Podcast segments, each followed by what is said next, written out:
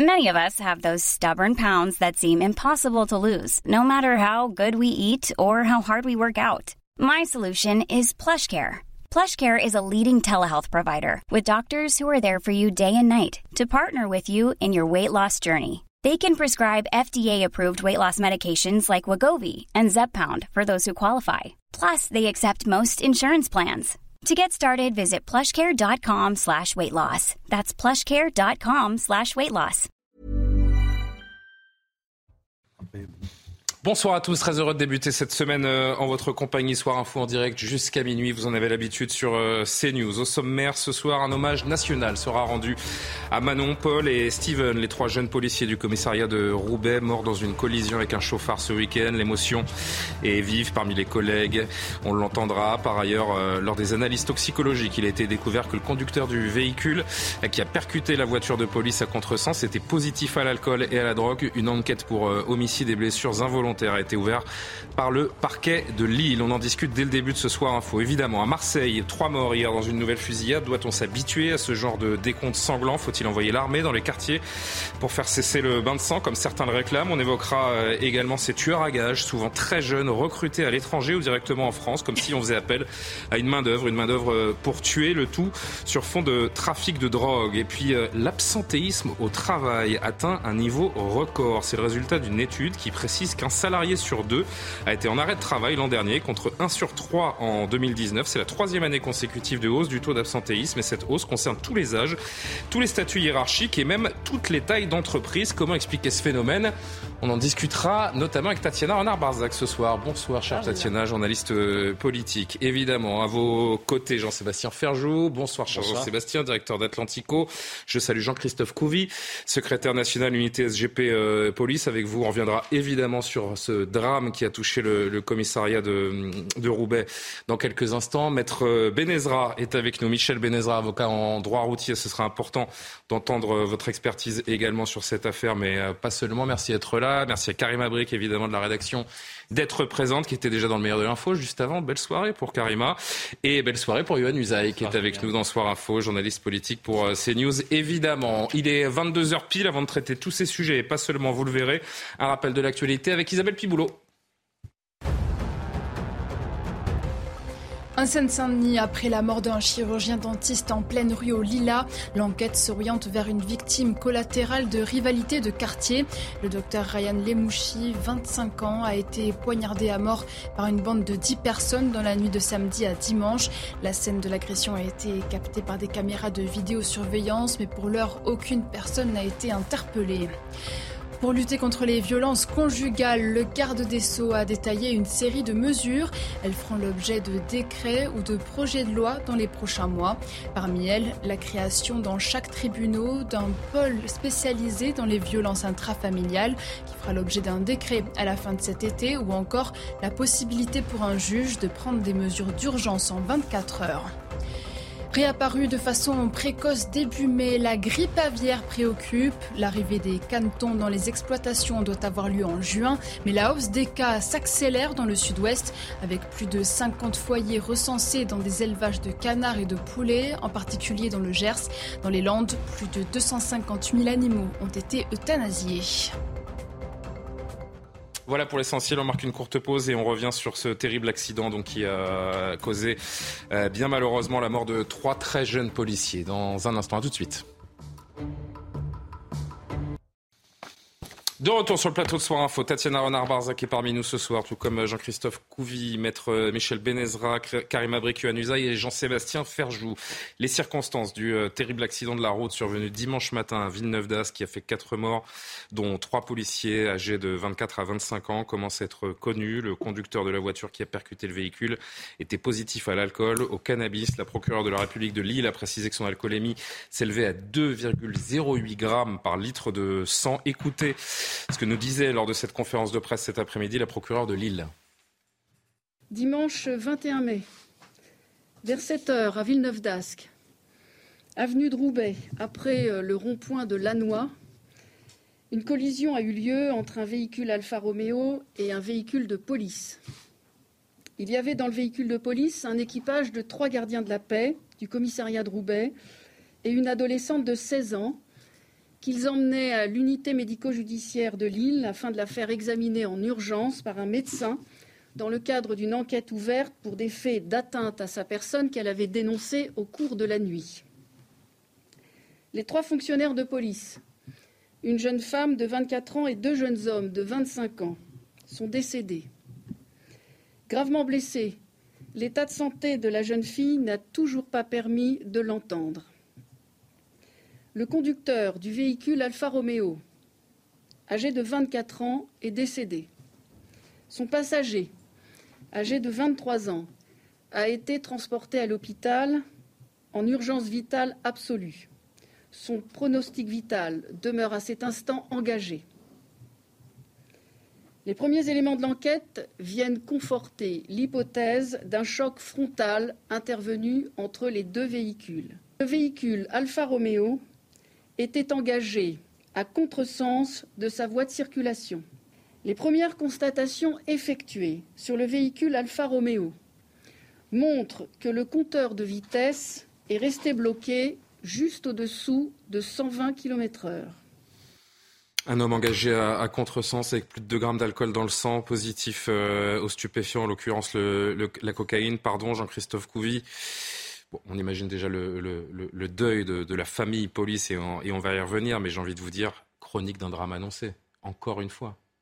Euh, oui, bah oui, quand on voit un peu le, dire le, parcours du chauffeur et de son, passager, euh, on se dit que c'est un parcours délinquant. Et encore une fois, je le dis, je le redis, on a des sociopathes dans notre société. C'est-à-dire qu'on a des gens qui vivent en dehors de notre société, en dehors du droit commun. Ils sont dans leur monde à eux, ils s'en fichent complètement de ce qu'on peut, ce qu'on peut faire, ils s'en fichent des lois. Ils vivent euh, parce qu'ils sont quand même connus pour des affaires. C'est peut-être pas des grandes affaires, mais c'est quand même des affaires. Il y a stup, il y a rébellion, désertion. Donc ça veut dire qu'on est dans dans l'armée, on n'est même pas capable d'avoir, euh, j'allais dire, euh, des règles. Et puis à côté, euh, quand les pompiers interviennent pour sauver la vie du, passager, ils sont insultés. premier réflexe, c'est d'insulter les pompiers. Voilà. donc en fait, oui, chronique, hélas, une chronique annoncée. Et puis mettez-vous. Qu'est-ce que vous êtes dit vous quand vous avez Moi, quand j'ai appris ça, hier forcément, bah, la première réaction. Hier matin, on l'a, on l'a eu par, par WhatsApp avec nos collègues, et quand on a eu ça, trois, trois policiers décédés, des jeunes collègues. Euh, qui, qui, commençaient juste leur carrière. C'est des enfants. je suis désolé, 24 ans, c'est des grands enfants. Quoi. Je suis père de famille et, et je me dis, mais ils sont arrivés avec plein d'ambition. Euh, les, les, familles sont fières d'avoir des enfants policiers comme ça. Euh, c'est une certaine fierté. Vous sortez d'école, vous avez, vos premiers postes, vous êtes au, sein d'une d'une famille, de, de, la police, d'une communauté de travail. les collègues nous disaient, ils arrivaient le matin, c'est voilà, on claque des blagues, on rigole parce qu'on a un métier quand même compliqué, donc on essaie d'emmener un peu de un peu de bonne ambiance. Et puis imaginez, vous prenez votre service, c'est-à-dire que le matin, vous vous levez, vous prenez votre service vers 6 heures du matin, euh, vous vous levez du lit, faites un petit bisou euh, furtif à votre femme euh, pour pas la réveiller, vous regardez peut-être votre enfant et en vous disant il me tarde ce soir de retrouver ma famille, mais en fait vous revenez pas. et c'est ça qui est terrible. Je rappelle que Steven, hein, donc l'un de ces trois policiers tués, était le père d'un enfant de 11 mois, tandis que la compagne de Paul, l'autre homme donc impliqué dans ce, dans ce drame, elle est, enceinte. Mm. Donc voilà pour la, situation de ces, de ces trois familles brisées, trois vies brisées, trois familles brisées. Alors oui, euh, heureusement, on est une grosse famille, une grande famille. On a, on, a, des associations, on a les orphelins de la police, Orphéopolis, on a l'ANAS, qui est une association de soutien aussi euh, euh sociale. Et puis, euh, il y a les cagnottes Litchi, mais, mais je veux dire, ça ça fera pas revenir les, les, nos trois collègues. Mais voilà, on sait que le métier, c'est un métier dur, froid. la mort peut frapper à tout moment. Et en fait, il n'y a pas de petite mission de service public. Et encore une fois, euh, c'était une mission qu'ils exerçaient avec passion, d'emmener une personne de 16 ans qui, était victime de, de violence. En fait, donc, les trois policiers étaient en mission avec une jeune fille à l'intérieur du, véhicule qui venait a priori de subir une agression sexuelle. Il l'amenait à l'hôpital pour des constatations légales. et, c'est sur le trajet que ce drame a eu lieu, en effet. Euh, Maître Benezra, je rappelle que vous êtes avocat euh, spécialiste en, droit routier. Je disais il y a, un instant, c'était un peu chronique d'un drame annoncé. Du haut de votre vous avez été surpris par, euh, par cette affaire? Surpris, euh, non, puisque c'est mon quotidien en réalité. Hein. Il faut savoir que euh, quelques affaires sont médiatisées, mais la violence routière, elle est présente tout le temps. Aujourd'hui, il y a beaucoup de problèmes qui se dégagent de cette, de, cette affaire. C'est que il y a des problèmes d'assurance, il y a des problèmes d'indemnisation, il y a des problèmes de victimes. C'est-à-dire qu'aujourd'hui, c'est un parcours du combattant. Hein. Euh, on voit, on voit l'affaire. 2,08 grammes par litre de sang. Euh, ça, ça, correspond à quoi dans les, dans, dans les faits? C'est quelqu'un qui, qui, qui, est complètement ailleurs? Ah, C'est un taux qui, est, qui peut être relevé quand on a pris 3, 4, 5 verres Non, beaucoup plus. À quoi hein. ça correspond concrètement? Ça, ça, représente 1,4 dans l'air. On est capable d'aller sur une route nationale à contresens quand on a un 2 grammes dans le sang? Oui, oui. Oui, parce que ça arrive régulièrement. Les, les gens confondent les circulations. Il suffit que le panneau soit mal indiqué ou soit un peu caché, et puis on prend la voie.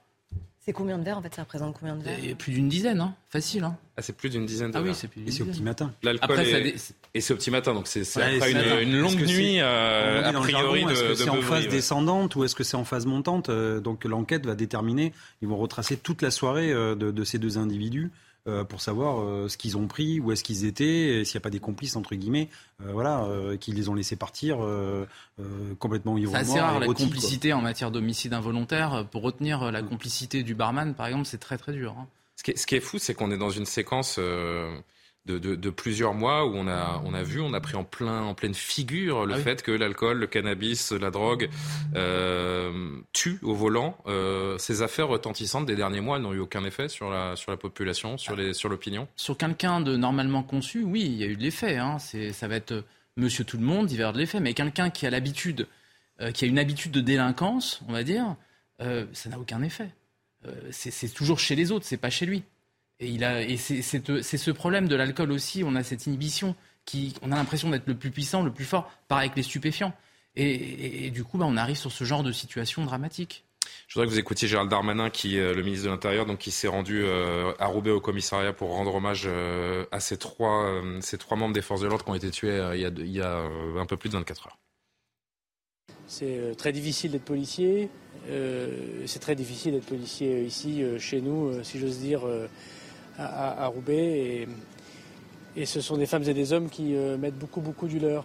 Et donc, euh, lorsque trois de leurs collègues, trois jeunes collègues hein, qui, ont, moins de 25 ans, euh, meurent, évidemment, c'est l'effondrement pour toute la police nationale, pour toute la ville de Roubaix, pour tout le Nord, puisque ces trois jeunes policiers étaient du Nord, des familles du coin, et, évidemment un drame, parce que ces, policiers, ils faisaient mission de, de police secours classique. Ils amenaient, vous le savez, une jeune femme victime de violence euh, à l'hôpital pour pouvoir faire les examens, pour pouvoir l'aider à pouvoir euh, déposer plainte. Et, évidemment, euh, ce drame du dimanche matin nous, touche tous. On va voir avec les familles. Hein, J'ai une partie ce matin au téléphone et que je continuerai à voir toute la journée pour qu'en fin de semaine, un hommage soit rendu ici à Roubaix. Je viendrai bien, sûr, présider cet hommage. Yohann un hommage national, c'est la moindre des choses pour un drame national. Oui, absolument. C'est Gérald Darmanin qui, le présidera. Il l'a dit. Il s'est rendu au, commissariat rapidement, comme c'est son rôle, c'était sa place au ministre de, l'Intérieur.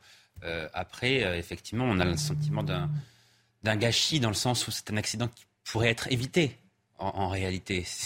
Mais comment faire euh, en sorte que des inconscients, comment dirais-je, reviennent à la réalité. C'est une mission quasi impossible quand on voit le profil de ce genre de, de, de personnage. Parce que le ministre de l'Intérieur, évidemment, a pas rapporté son soutien, euh, euh, dire toute sa tristesse, etc. Est-ce que le politique peut jouer un rôle là-dedans? Je suis même pas sûr, parce qu'il y a déjà beaucoup qui a été fait en matière de lutte contre la violence routière. Le politique s'est emparé de ce sujet. On va en parler tout à l'heure, Johan, mais il y a, y, a, y a, ce combat que porte le papa d'Antoine Aleno, qui est de requalifier l'homicide involontaire, qui est insupportable pour ceux qui sont touchés par ce genre de choses, en homicide routier, voire en homicide volontaire.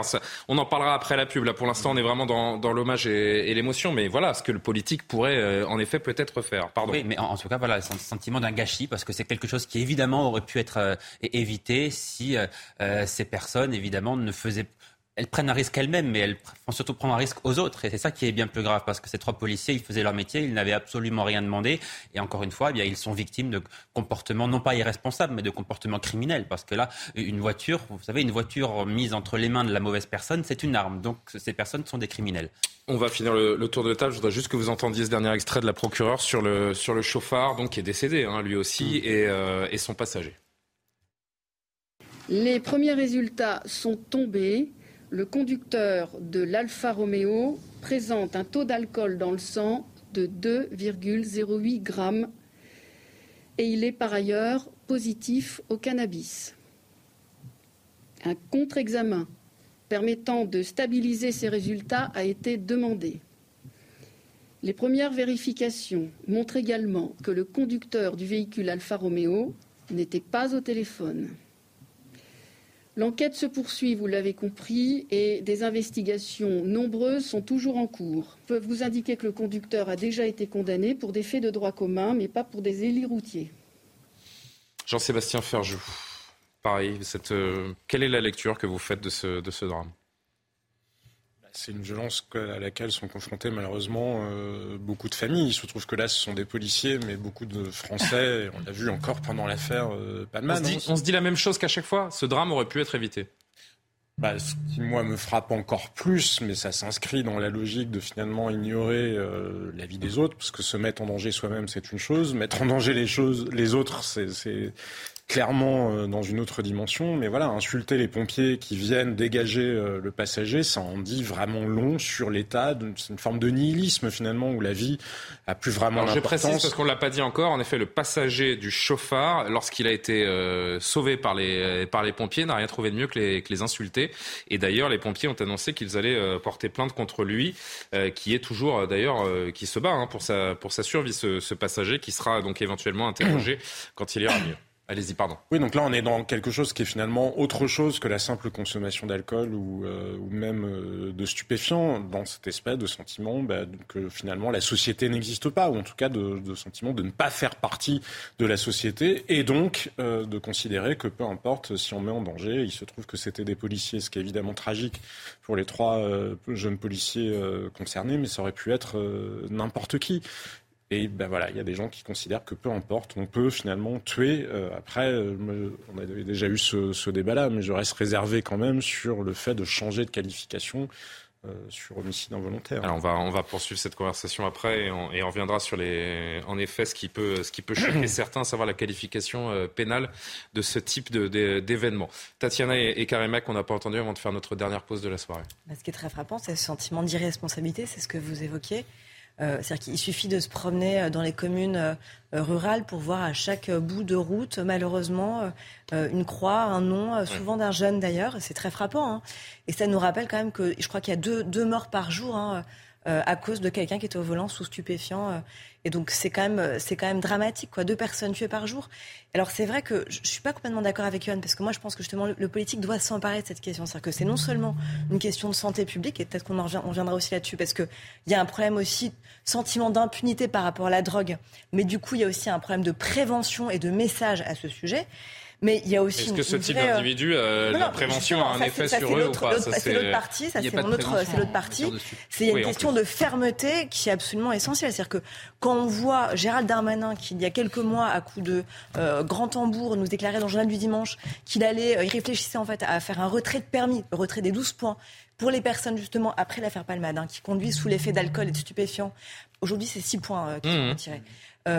Rien ne s'est passé depuis. Quand elle nous annonçait euh, qu'il allait aussi avoir une visite médicale obligatoire euh, et qu'il allait y avoir des sanctions renforcées, pour l'instant, rien. Et les drames se succèdent. Donc c'est vrai que ça pose, ça pose question. Ça pose d'autant plus question euh, qu'on voit quand même qu'aujourd'hui, ce sont des policiers, malheureusement, ça aurait pu être tout le monde. C'est-à-dire que c'était pas délibéré, c'était pas contre les policiers. malheureusement, ce sont trois jeunes policiers et cette jeune fille qui doit être absolument terrorisée parce que c'est deux drames en l'espace de quelques heures pour elle. Et ça aurait pu être n'importe qui. Donc il faut aussi qu'on prenne conscience de cela. C'est-à-dire que c'est aussi n'importe qui, et on l'a vu lors de l'affaire Palmade, une famille dévastée parce que Pierre Palmade pensait qu'il pouvait Ce ne sont pas trois vies, hein, ce sont pas les trois vies des policiers qui sont, euh, qui sont réduites à, néant, mais bien euh, des dizaines de vies de gens qui les aiment et qui vivaient au quotidien avec eux. Euh, un dernier mot rapide et, on part en pause, carrément. Sur l'alcool et la drogue, oui, l'aspect quand même de, la prévention pour le grand public, particulièrement pour les jeunes, il faut en faire. Je sais que sur la question de la drogue, ça reste tabou, mais je pense qu'il faut sortir de ça. Euh, oui, il y, a, un message. oui, c'est ça. Oui, mais il y a, ben, ça, ça se fait dans d'autres pays où c'est illégal la drogue et on sait quand même que ça existe. Donc, il y a des campagnes de prévention malgré tout. Ça, c'est une chose. Ben oui, euh, ben, efficace, c'est-à-dire que ça rejoint un certain public, ça va quand même faire de la prévention, notamment pour les jeunes. On peut jamais mesurer complètement tout ça, mais ça fait mm. partie dans. En fait, c'est dans le discours public aussi. C'est euh, qu'accepte-t-on et que finalement rejette-t-on comme société? Quel message on envoie? Si on parle jamais de ça, on fait et on fait comme si ça n'existe pas non plus. Ça envoie un, un message en fait qu'on est indifférent à ce genre de questions. Ça, c'est la première chose. Et la deuxième chose sur les sanctions aussi, ça existe. Vous savez, pour les multirécidivistes de la l'alcool au volant notamment. Par exemple, des alcomètres qui sont intégrés à la voiture à chaque fois qu'ils doivent conduire. Pas si, ben, exactement. jamais c'est positif. Et si jamais vous faites prendre régulièrement. Des choses que qu'on ben, pourrait. Oui on, va, marquer une pause. C'est vrai qu'il y, a plein de questions à, se poser sur plein de registres euh, différents. Donc on marque rapidement euh, cette, pause et on se retrouve jusqu'à minuit sans pub pour euh, continuer d'évoquer ce, terrible sujet et d'autres. Vous le verrez. À tout de suite. Soir Info revient après le rappel de l'actualité. Isabelle Piboulot, il est quasiment 22h30. Agression à l'arme blanche au CHU de Reims. Une infirmière de 37 ans est entre la vie et la mort une secrétaire médicale de 56 ans a été blessée en début d'après-midi. Le suspect de 59 ans, aussitôt interpellé, a des antécédents psychiatriques. Il a été placé en garde à vue pour tentative d'assassinat. Sur place, le ministre de la Santé a assuré vouloir renforcer les efforts pour garantir la sécurité des soignants. L'absentéisme en entreprise a atteint des records en 2022 avec 44% des salariés absents au moins un jour. Outre les arrêts de travail dus au Covid-19, cette hausse peut aussi s'expliquer en raison des troubles psychologiques ou musculosquelettiques. Toutes les tranches d'âge sont concernées, mais le taux d'absentéisme a progressé de plus de 50% chez les moins de 30 ans entre 2019 et 2022. Et puis les suites de l'affaire Madi, sollicitée par les autorités allemandes, la police portugaise prévoit de mener de nouvelles fouilles dans le cadre de la coopération internationale. Les recherches débuteront demain en Algarve, dans le sud du Portugal, près du lieu où a disparu la fillette britannique le 3 mai 2007. De retour sur le plateau de Soir Info, est ensemble jusqu'à minuit, sans pub, avec Tatiana Renard-Barzac, Jean-Christophe Couvi, Maître Michel Benezra, Karim Mavrik, Yohann Usaï et euh, Jean-Sébastien Ferjou. On reste encore évidemment sur cet accident tragique. La ville de Roubaix qui est plongée dans le, dans le recueillement. C'est toute la famille de la police qui est en deuil après cette euh, collision qui a entraîné la mort donc, de quatre personnes, dont trois policiers, Manon, Paul et Steven. Retour sur cette euh, grande émotion à Roubaix avec Mathilde Ibanez. Il s'appelait Steven, Paul, Manon. Ils avaient 25 ans, elle avait 24 ans. Pour leurs collègues, ils étaient décrits comme volontaires, enthousiastes. Tous les trois appartenaient au commissariat de Roubaix, où le choc est immense. Je suis très touchée par la disparition de mes collègues et je pense que ça fait 17 ans que je travaille à Roubaix. On est descendu tellement de fois dans la cour pour, euh, pour euh, remémorer des collègues morts en service et que cette fois-ci, ça va être notre tour pour nous collègues. Et ça, je crois que c'est Enfin voilà, c'est très émouvant. Voilà. C'est c'est pas facile. C'est pas facile et ça, ça nous met une claque parce que on voit la réalité du métier. C'est dur et euh, malheureusement, c'est pas les premiers, ce sera pas les derniers. Une cellule psychologique a été ouverte en soutien et un hommage à l'abri des regards a été rendu avec les familles des victimes. Très émus, les Roubaisiens se réunissent spontanément devant les portes du commissariat pour y déposer des gerbes de fleurs triste de voir ça, c'est malheureux. Je sais pas, on ne sait pas expliquer. Euh. C'est bouleversant, c'est des, des, dizaines de vies de, de toucher. Moi, je suis en soutien pour eux, je suis en soutien pour la famille, pour les proches, pour le commissariat aussi. Je pense que c'est douloureux, c'est douloureux pour nous, pour la ville et pour eux aussi. L'un des deux policiers attendait un enfant avec sa compagne, tandis que l'autre était déjà père d'un bébé de 11 mois seulement. Ils sont intéressants ces, témoignages aussi, Jean-Christophe Couvi, parce qu'on ressent vraiment l'esprit de corps qui, euh, qui règne dans, dans, la police. Et surtout, j'ai l'impression, et je ne sais pas si euh, c'est ce que vous avez vécu euh, aussi en apprenant cette info, mais ça aurait pu être moi. Voilà ce qu'ils se disent, tous ces, tous ces policiers, quand ils pensent à, ce qui s'est passé. En fait, on est obligé de faire un transfert. Parce qu'on fait tous des missions de police, on a tous vécu ça. Et, et effectivement, comme disait euh, une collègue, euh, combien de fois on est allé dans la cour euh, des commissariats pour faire une minute de silence pour penser aux collègues qui étaient décédés en, service voilà, oui, c'est des, moments. Vous en avez beaucoup de collègues qui, parce que vous, vous avez une action syndicale, donc vous, mm. par définition, vous, vous, prenez les, les, doléances des uns et des uns et des autres. Vous êtes peut-être une forme de confident pour certains policiers. J'ai peur de pas rentrer chez moi. Vous l'entendez ça, parfois? Alors c'est vrai que chez nous, il y a une certaine euh, pudeur, euh, mm. euh, une certaine pudeur, et en fait, il y a tellement d'attentes des, des, des, citoyens sur la police, et on a l'impression que quand on met notre uniforme, on met une combinaison un peu de super-héros, et que rien peut nous arriver. Mais bien sûr, au fond de nous, on a des fois cette petite peur de dire bon, allez, il faut, faut vivre l'instant présent, parce que si ça se trouve ce soir, je ne serai pas là, mais on y pense une demi seconde, et après on fait le métier. Et, on va, on va au, boulot. et heureusement, on met ça de côté et on n'y pense pas parce qu'on se dit que ça arrive qu'aux autres et ça ne nous arrivera jamais à nous. Sauf qu'en fait, voilà, au détour d'un virage, bah, vous avez l'implacable, j'allais dire réalité. accident, réalité. Et puis euh, et là, on se dit, mais mince, oui, ça aurait pu nous, nous arriver. Ils étaient en mission avec cette, avec cette jeune fille, on l'a dit avant la pause. Ils sont dans, morts. dans la voiture, c'est-à-dire que vous avez une personne qui est. Ben, c'est ça, en fait. Moi, c'est la collision, en fait. C'est la collision entre deux mondes qui, qui, qui surprend. C'est-à-dire qu'ils sont en mission. D'ailleurs, ils viennent de prendre leur, euh, leur service. Mm. Ils sont en mission avec cette jeune fille qui vient d'être agressée, violée. Euh, on le saura peut-être dans les jours qui mm. viennent. En tout cas, ils vont à l'hôpital pour, pour faire leur travail, pour aider cette, cette victime. Et ils meurent à cause d'un chauffard qui euh, vient les percuter de plein fouet à contresens, qui est sous l'emprise de drogue et d'alcool. En fait, il y a tous les ingrédients qui font ce métier qui sont réunis dans ce, dans ce, moment terrible, j'ai Imaginez, vous êtes dans, en fait dans une voiture de policier, c'est un huis clos. Vous, mm. êtes, euh, vous êtes avec euh, une personne qui est en difficulté, euh, émotionnel aussi, parce qu'il lui arrivait quelque chose de, de, grave. Et vous êtes, vous êtes là pour la réconforter, pour lui dire, mais vous êtes avec nous, ça va bien se passer, tout, tout va bien. Maintenant, vous êtes entre de bonnes mains, dans les mains de la police, on peut se confier. Il y a un rapport comme ça humain qui se crée, une interaction entre les victimes et les policiers. Et en fait, euh, même la, la, la, la, jeune fille, elle a dû se dire, voilà, ça y est, maintenant je, voilà, je suis, je suis bien et je, tout va bien se passer parce que j'ai des policiers avec moi. Et là, patatras, bing, voilà, le, encore une fois, euh, tout se passe en une fraction de seconde. On n'a même pas le temps de, de réaliser. Et, puis c'est le drame, et c'est le drame aussi pour euh, mes collègues de terrain qui sont allés euh, constater cet accident. C'est la même brigade. Vous allez voir et vous voyez vos, collègues. Euh, et amis peut-être. Et amis, et on voit l'émotion que ça crée d'ailleurs dans le commissariat. C'est des gens qu'on voit tous les jours, qu'on se croise, même si on les connaît pas vraiment bien. Mais c'est pas grave, il y a un sourire, un bonjour. Et puis oui, comme vous disiez, en fait, on est une communauté de travail. Et dans cette communauté de travail, effectivement, on se resserre parce que quand on est en difficulté, bah, c'est un peu comme le syndrome de la citadelle assiégée. On se resserre encore plus et puis on, on s'entraide. Et des fois, dans le métier, même ce qui se dit, c'est que s'il n'y avait pas cette entraide, ah ben on quitterait le boulot parce qu'en fait, ça ne nous plaît même plus. Parce que des fois, on est, on est, on est vraiment en burn-out, on en a marre.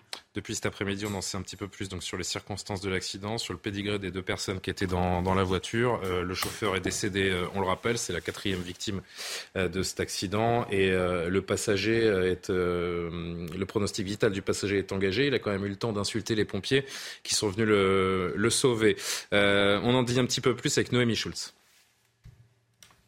Oui, le scénario de ce dramatique accident, comme l'a qualifié la procureure de la République de Lille, commence à se dessiner avec un choc très violent, frontal entre les deux euh, véhicules. Ce sont les images de vidéoprotection de la ville de Villeneuve-d'Ascq, mais aussi les témoins qui permettent d'en attester. L'Alfa Romeo s'est engagée à contresens de sa voie de circulation. Elle a donc percuté euh, de plein fouet euh, les véhicules des policiers qui venaient de Roubaix et se rendaient au CHU de Lille pour faire examiner une jeune fille de 16 ans victime d'une agression pendant la nuit. L'Alfa Romeo qui roulait très vite, euh, le compteur est resté bloqué, le compteur de vitesse est resté bloqué un petit peu en dessous de 120 km heure alors que la route était limitée à 90 km heure. La procureure de la République de Lille qui a donné aussi des éléments euh, sur les prélèvements sanguins effectués sur le conducteur de l'Alfa Romeo. Comme pour tout accident corporel de la circulation routière, des prélèvements sanguins ont été effectués. Les premiers résultats sont tombés le conducteur de l'Alfa Romeo présente un taux d'alcool dans le sang de 2,08 grammes et il est par ailleurs positif au cannabis. Des prélèvements sanguins seront également effectués euh, sur les fonctionnaires euh, de police qui avaient pris leur service à peine une heure avant euh, l'accident. On ne sait toujours pas lequel des deux hommes était au volant. Les primo-intervenants ont dû les extraire de leur véhicule en urgence et donc les prélèvements sanguins seront effectués une fois que le conducteur aura été identifié. Parlons à présent, Maître Benezra, on en, disait un mot avant, avant la pub et c'est vraiment le, le sujet qui fait polémique, alors qu'on revoit le, profil de ce, euh, de ce conducteur qui a percuté les, policiers. Oui, c'est le temps du recueillement, on l'a vu avec le sujet précédent, mais le temps de la colère, il pourrait très très vite prendre euh, le dessus après un acte comme celui-là. On parle d'un chauffard qui a sciemment mis la vie d'autrui en danger. Tout à fait. Euh, aujourd'hui, on parlait de prévention aussi. Mmh. Donc la France pratique le fait qu'il n'y euh, a pas de prévention sur quelque chose qui est interdit. Donc les stupéfiants, c'est interdit, donc on ne va pas faire de prévention. Mais même si on avait envie de faire cette prévention, aujourd'hui, c'est pas de dire bah, euh, les stupéfiants volants, c'est dangereux. On le sait aujourd'hui. Maintenant, c'est de. Ça ressemblerait à quoi de la prévention aujourd'hui pour éviter ça Ce serait par exemple, attention, quand vous circulez et que vous avez un accident corporel avec votre véhicule, vous n'êtes pas assuré. Et ça, il faut le savoir. Parce qu'il y a plusieurs personnes qui ne le savent pas. Autre, autre prévention. Est-ce que, le, est que le fait de, de, pénaliser plus durement les chauffards serait une forme de sensibilisation euh, aussi Je pense pas. Est-ce qu'il n'y a pas une mensuétude assez intolérable et des, des, des, délinquants de la route qui intègrent cette réalité? Je pense pas. Peut-être de l'information sur les sanctions, à savoir ben, un homicide involontaire avec circonstances aggravantes, deux circonstances aggravantes, euh, on encourt 10 ans d'emprisonnement. Il faut le savoir. Donc euh, la loi, alors effectivement, il y a des associations qui veulent réformer l'infraction elle-même, soit sur le nom. Hein. on a vu qu'on avec l'association Aleno, euh, on, recherchait euh, le, le, l'homicide Vous comprenez, vous, cette quête de, de, de, requalifier ce genre d'acte euh, Parce que le, le, fait de parler d'homicide involontaire, ça révulse en fait les, bah, psychologiquement, familles, oui, je le comprends. Aujourd'hui, lorsqu'un chauffard tue, l'affaire est systématiquement qualifiée d'homicide involontaire. Quand il y a des circonstances aggravantes, ça, la qualification est la même. Donc, ce que cherche l'association Aleno, c'est peut-être de requalifier simplement en homicide routier pour avoir cette sensibilité euh, pour les victimes. Euh, sauf que si jamais on veut changer la loi pour avoir des sanctions plus lourdes, je pense qu'aujourd'hui on encourt 10 ans d'emprisonnement. Euh, c'est une sanction qui est rarement prononcée dans les tribunaux, il faut le savoir. Oui, c'est le maximum. C'est le maximum, mais dans tous les cas, c'est rarement prononcé. les sanctions vont plutôt vers du 2-3 ans, avec une partie Et ça, ça doit changer selon vous? Bah, On a des armes. Après, les magistrats. Vous qualifiez ça quoi D'impunité? Bah, c'est pas une impunité, mais c'est une sanction qui est, qui est appliquée en fonction d'une personnalité. Le magistrat doit tenir compte non seulement des faits, mais de la personnalité aussi du délinquant. Sur un multirécidiviste, bien évidemment, qu'on va pousser la sanction beaucoup plus loin. Si c'est quelqu'un qui a... Des... Alors, j'ai déjà vu, moi, des, récidives d'homicide involontaire, hein, c'est possible. Et là, on est sur des sanctions qui... On frôle les 10 ans. Le, chauffard en question fait de la prison, ressort et, et recommet le même acte. Exactement. Avec inaudible. Une situation de drame comme celui-là, est-ce qu'il faut légiférer, Jean-Christophe, selon vous Parce que c'est de la quasi-préméditation. Tout ça, c'est ce que disent ceux qui sont touchés en plein cœur par ça, c'est que c'est de la quasi-préméditation quand vous êtes alcoolisé, drogué, que vous allez à contresens. Alors, légiférer, oui, mais après, j'allais dire à quoi ça va servir, puisque déjà, on n'est pas capable de, donner le, la peine maximale dans, ce qui existe déjà. Après, moi, quand je vois, encore une fois, euh, je vois le parcours de la délinquance de ces, de ces jeunes-là. Euh, qui sont quand même connus plusieurs fois par la justice. Donc en fait, si vous voulez, à un moment donné, il y a des alertes.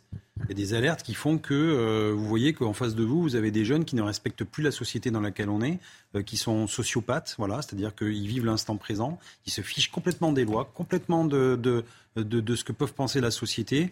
eux, c'est la flamme, le fric, faire des conneries, voilà, désolé, c'est ça. Et en fait, il n'y a pas de, de, petits larcins ou de gros larcins, c'est tous les jours. Et c'est mmh. toujours cette minorité-là en, fait, qui vit en marge et qui embête la majorité de, la population. Et ces personnes-là, on peut faire tout ce qu'on veut, on peut leur mettre des, euh, des clips, euh, on peut les, les, leur mettre le nez devant un accident, on, ne les sortira pas parce qu'ils sont dans leur monde à eux et c'est trop tard. En revanche, encore une fois, toujours, et là je suis d'accord pour la prévention, c'est sur les jeunes, mais les jeunes qui ont déjà 10 ans, 11 ans, 12 ans, 13 ans, les sensibiliser sur les ravages de la drogue, sur les ravages de, de tout ça, et, en fait, on a levé le pied. Il y a aussi le fait que, euh, moi je vois par exemple... Euh, les, policiers, euh, les CRS euh, autoroutières, par exemple, les motos, eh ben, maintenant elles servent pour la lutte contre, plutôt contre les, rodéos, au lieu de faire vraiment de, la lutte contre les violences, j'allais dire routières et contre la sécurité routière, parce qu'on en a besoin ailleurs des effectifs. Et donc peut-être qu'à un moment donné, on lâche aussi un petit peu la bride. Il faudrait remettre un peu tout ça et, remettre tout ça à plat. Remettre tout ça à plat. Mais on a besoin des policiers partout, parce que tout est urgence.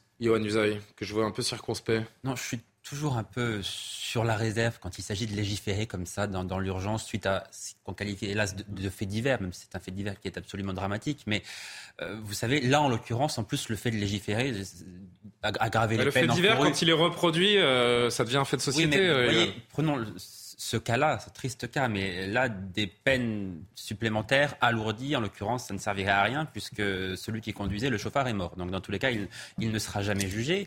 Et même s'il avait pu l'être, est-ce que vous pensez que quand un chauffard prend sa voiture, il se dit Ouh là là, attention, je risque 10 ans de prison? Pas du tout, ça se passe pas comme ça, je crois pas. Parce qu'il il a quand même le sentiment. je pense que si, quand même. Non, moi, je pense qu'il a le sentiment que de toute façon, il n'aura pas d'accident parce qu'on se croit toujours invincible, surtout quand on a consommé de l'alcool et des stupéfiants. Je crois qu'il y a davantage un travail de prévention à faire. Un chauffard, quand il prend sa voiture, il se dit pas je vais finir en mais prison. Mais on peut se le dire en amont quand même. on peut se dire avant d'avoir bu, je sais que je risque gros et donc je ne prévois pas d'entrer. Euh, entendons-nous bien. Moi, je un suis, véhicule. Je suis pour la sévérité la plus grande. Il n'y a aucune circonstance atténuante à leur trouver. Ce sont des criminels. Il faut être d'une sévérité exemplaire. Mais ce que je veux dire, on ne peut pas se contenter de légiférer. Il y a un gros travail de prévention qui est déjà fait. Même la prévention, c'est il y a des cas qui sont irrécupérables. Mmh. Ces personnes qui sont des inconscients, au sens littéral du terme, comment on les fait revenir à la raison?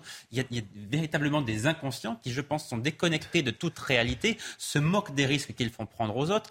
Et voilà, donc sévérité exemplaire, mais prévention aussi, évidemment. Alors, Maître Benezra et Tatiana Barzac qui veulent réagir sur ce que vous venez de dire. En réalité, il y a un paradoxe. Le paradoxe, c'est le suivant, c'est qu'on autorise, on légalise le CBD, par exemple, et euh, quand on conduit euh, sous l'influence de CBD, et maintenant, il y a le HHC, je ne sais pas si vous avez vu, nouvelle drogue, c'est la substance chimique euh, du THC, donc plus puissant que le THC, et en revanche, euh, bah, c'est légal. C'est légal puisque c'est pas interdit. Il y a beaucoup de drogues chimiques nouvelles d'ailleurs qui sont pas encore qualifiées. Tant que c'est pas interdit par un décret, hein, bah, c'est légal. Donc il y a une incompréhension, il y a un paradoxe. On va légaliser, enfin certaines runs restent légales, mais quand on conduit, bah, forcément on a les effets euh, des stupéfiants et autres, et les conséquences sont dramatiques. Ces fameux dispositifs, ça paraît peut-être un peu simpliste ce que je vais dire, mais tout à l'heure, je ne sais plus si, je crois que c'est Karima qui évoquait, c'est vrai que ça existe dans certaines voitures des dispositifs où vous êtes obligé de souffler pour que le moteur se démarre tout simplement, en fait. C'est même en pourquoi on généralise pas ça euh, juste dans notre pays Parce que ça coûte très très cher déjà.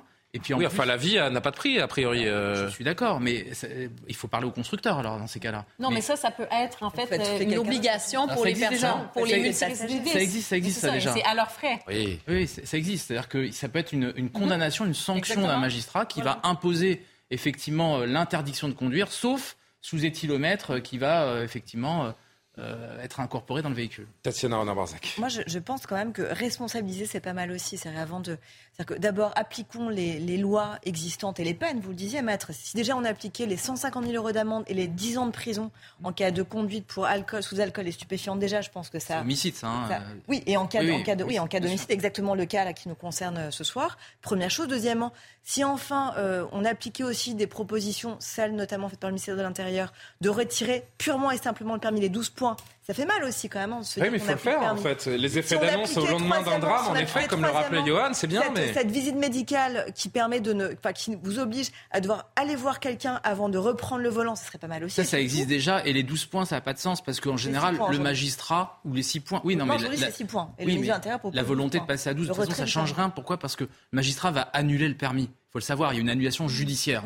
Donc la perte de points, en réalité, pour un homicide, c'est de la com. Oui. Voilà. quand même les voitures. Hein, attends, les dernières, non, je dis qu'il y, a une certaine euh, euh, certaines personnes qui prendront quand même les voitures, même sans permis. On le voit, c'est pas pour eux, c'est pas, si on, a les, on a les chiffres des, en moyenne. Enfin, conduisent sans assurance. Je vous laisse poursuivre. Je suis désolé.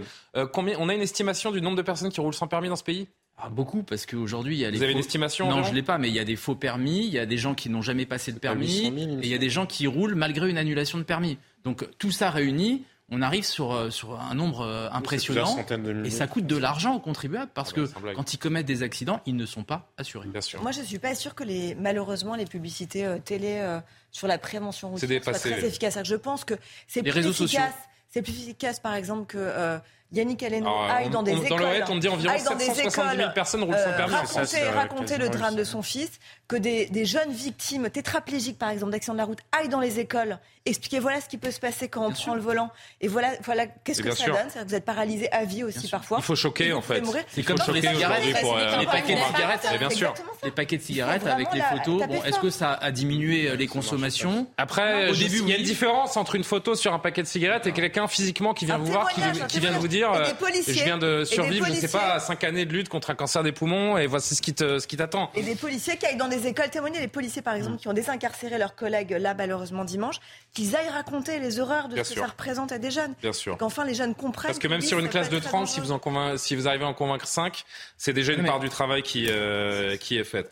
Euh, je voudrais qu'on se repenche encore une fois vers ces, ces policiers, 24-25 ans. C'est c'est très très jeune, évidemment, vous le disiez tout à l'heure. Euh, comment la police peut recruter après des drames comme ça, attirer, des, attirer des jeunes, quand on voit que la, la mort est au vraiment il n'y a pas de jeu de mots à faire mais la mort est au tournant à n'importe quel tournant lorsqu'on embrasse cette carrière? Bah oui, en fait, c'est l'imprévisible. C'est, on peut pas, on peut pas prévoir. Euh, on, a, on a tous un destin, malheureusement. Euh, après, euh, recruter, ben, en fait, quand on voit, j'allais dire, les, les, les, sauts de, de, les sauts de, de, de, de grossièreté qu'on reçoit de certains hommes politiques, quand on, reçoit, quand on voit toutes les polémiques qu'il y a sur les policiers, quand on voit effectivement. Quand on voit qu'il y a des policiers qui demandent à leurs enfants de mentir, de sur, mentir, leur, travail, de peur de devenir des cibles. Mais voilà, moi le premier, je dis à mes, je dis à mes, à mes filles, attention, si il y a quelque chose qui, qu'on dit sur vous, parce que voilà, je, Vos filles ne doivent pas dire qu'elles sont filles de flics Mais ils le savent, puisque forcément, euh, je passe à la télé, donc moi j'assume ma, ma, position, il n'y a pas de souci là-dessus. Mais je suis quand même très vigilant par rapport à ça, et, et dès qu'il y a une alerte, euh, voilà, je, je prendrai les, les, les moyens qu'il faut. Mais ce que je veux dire, c'est que c'est qu'il faut recruter, il faut donner l'envie. Et aujourd'hui, qu'est-ce qu'on voit? On voit des salaires à 2000 euros. On voit tous les jours des policiers qui font la, la, la une aux 20 heures euh, pour un geste de trop, parce qu'il a été filmé, parce qu'ils ont été provoqués. Euh, on voit, en fait, c'est tout ça qui, qui, qui, qui, est pénible. Et à côté de ça, on voit des policiers qui donnent leur vie pour des missions de service public. C'est intéressant ce que Je voudrais qu'on fasse un pas de côté, qu'on qu quitte un, un, instant cette, cette dramatique scène de, de Roubaix, parce que sur les critiques de la police, sur la façon dont euh, la population, une partie de la population, une partie des politiques décrivent, euh, décrivent la police. Il y a une image qui peut paraître anecdotique qui est arrivée ce week-end à Cannes. Je ne sais pas si vous avez, euh, si vous avez vu ça. Mm. Quand les critiques viennent de ceux qui sont en haut, elles sont peut-être encore plus impactantes, je trouve. La scène qui s'est déroulée en plein festival de Cannes ce week-end, qui illustre d'une certaine manière un mépris dont, dont, dont, certains peuvent faire preuve contre, contre la police. On quitte vraiment ce, ce drame de, de Roubaix euh, pour s'intéresser donc au regard que certains portent sur, sur la police. Regardez cette séquence, c'est Thierry Frémaux, qui est le directeur artistique euh, ultra connu, euh, qui règne sur le, sur le mmh. festival de Cannes, qui a été euh, aperçu sur le trottoir de la cité canoise donc à, à vélo. Un policier municipal lui a demandé de s'arrêter à deux reprises. Il a refusé et la suite, la voici en image. Donnez-moi votre Donnez-moi votre Donnez-moi Donnez-moi votre ce monsieur, ce monsieur vous demande de vous arrêter, vous vous arrêtez. Non. Vous avez compris Ce monsieur, il me demande de m'arrêter. Je vous ai demandé de vous arrêter. Monsieur, calmez-vous, calmez-vous, calmez-vous, ça va rien. C'est pas moi qui... Je vais porter là. Je vais porter. Allez-y. Et je n'ai rien fait. Je n'ai rien fait. Je vous ai demandé de vous. Vous arrêtez, vous m'avez tapé, vous m'avez frappé. Vous m'avez frappé. Vous m'avez frappé. C'est filmé. C'est. Vous m'avez frappé. Je vais porter plainte, ça va aller très loin. Ça va être. Vous comportez comme ça avec tout le monde Comme ça tout le monde de Monsieur, je peux permettre, je peux permettre, monsieur. Si je vous demande de vous arrêter, je peux permettre. Il faut s'arrêter. Que tout le monde. Monsieur, vous étiez en retard. Mais c'est très bien. Monsieur, vous demande de vous arrêter. Vous êtes Vous êtes qui Vous êtes Non, il n'y a pas été. Mais j'ai monté là, je suis monté là. C'est bon, vous avez bien fait, monsieur Ça va aller très loin, dit-il. Hum. Bon, on a tous vécu à notre niveau. Hein. Euh, c'est une forme de condescendance. Je suis Thierry Frémaux, vous n'êtes rien, vous êtes un policier municipal, j'ai le droit de faire ce que je veux. Ici, c'est Cannes et c'est moi qui règne sur cette, euh, Alors, sur je, cette ville au moins pendant 15 jours. Je connais pas le personnage. Euh... Non, moi non plus, moi non plus, mais c'est l'impression que ça donne. Je, je connais pas non plus l'avant, l'après, attention, je, je, prends toutes les mesures. N'empêche que quand on est policier, qu'effectivement on est là pour faire respecter la loi, et que ça nous arrive souvent de, de dire aux gens, euh, vous, vous, enfin, vous obtempérez à ce qu'on vous dit, s'il vous plaît. Il est en mission de police, et donc la personne voilà, ne nous l'écoute pas. Et de toute façon, et le policier qui fait plutôt euh, bah, bien son travail, hein, il, il, est très bien, il, il reste impassible. pour s'expliquer, parce que parce qu'en même temps, il faut montrer aussi qu'on a cette autorité. Et donc la personne qui vient au contact, et il a raison, le policier de le repousser. On n'a pas à venir nous toucher, on n'a pas à venir. Euh, on, il faut sacraliser aussi. Et donc on a on a un minimum de respect. Et donc c'est normal qu'on qu repousse. Il n'a pas frappé, il a repoussé euh, pour justement avoir cette limite de sécurité et de pouvoir discuter tranquillement. Moi, ça m'est arrivé, ça arrive à tout le monde. Euh, vous verrez, euh, je connais le préfet, je connais le ministre, mmh. je connais tout, etc. N'empêche que quand on fait notre travail et qu'on est carré, on n'a jamais rien en retour.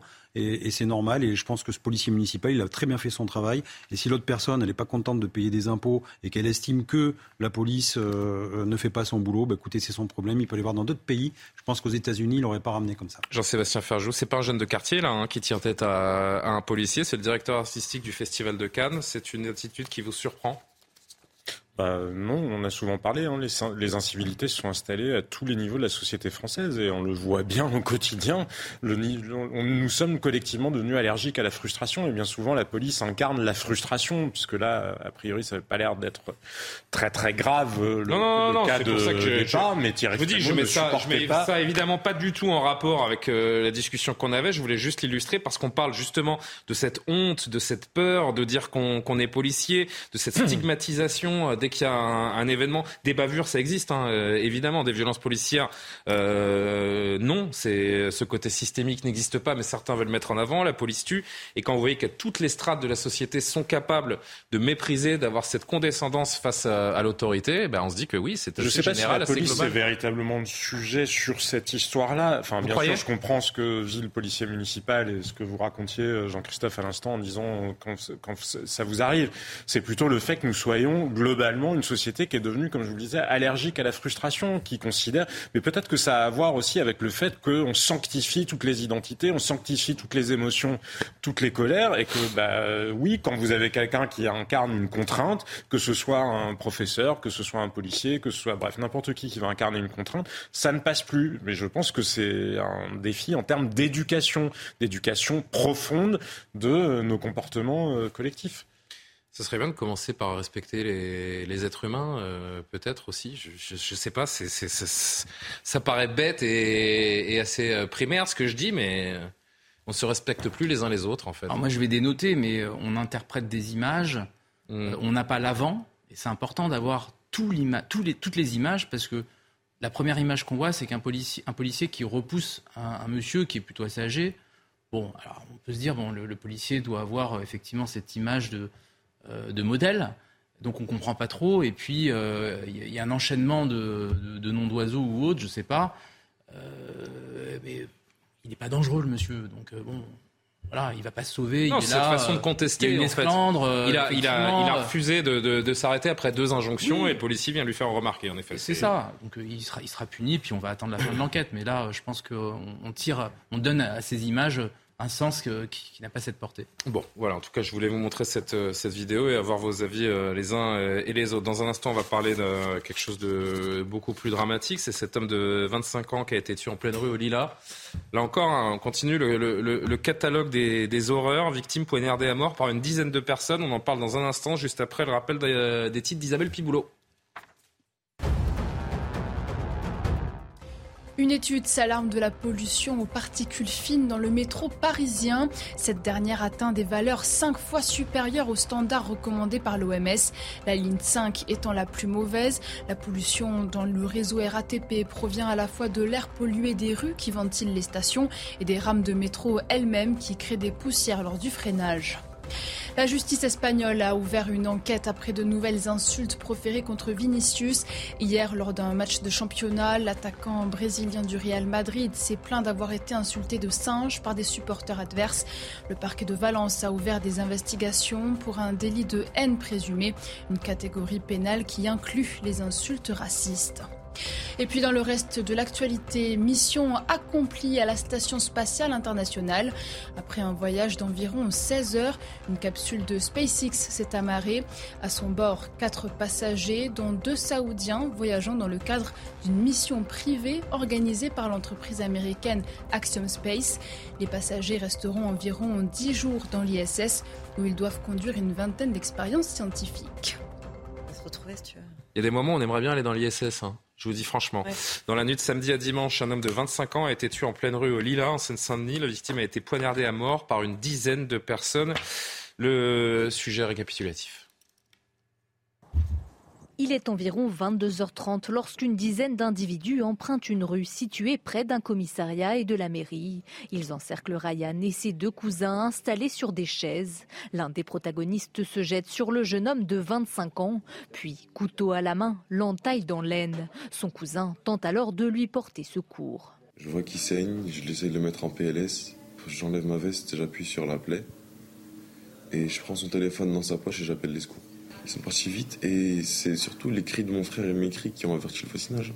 Selon les proches de Ryan, il aurait été victime d'une descente de quartier, un phénomène qu'il constate depuis 2017. Face à ces affrontements entre membres de cités rivales, la tante et l'oncle de Ryan réclament plus de fermeté de la part des autorités. Et s'ils étaient par les antécédents passés assez et sévèrement réprimandés et punis et que la justice a fait ce qu'il fallait, les jeunes, ils auront peur de faire justement ce genre de choses ou de, de représailles.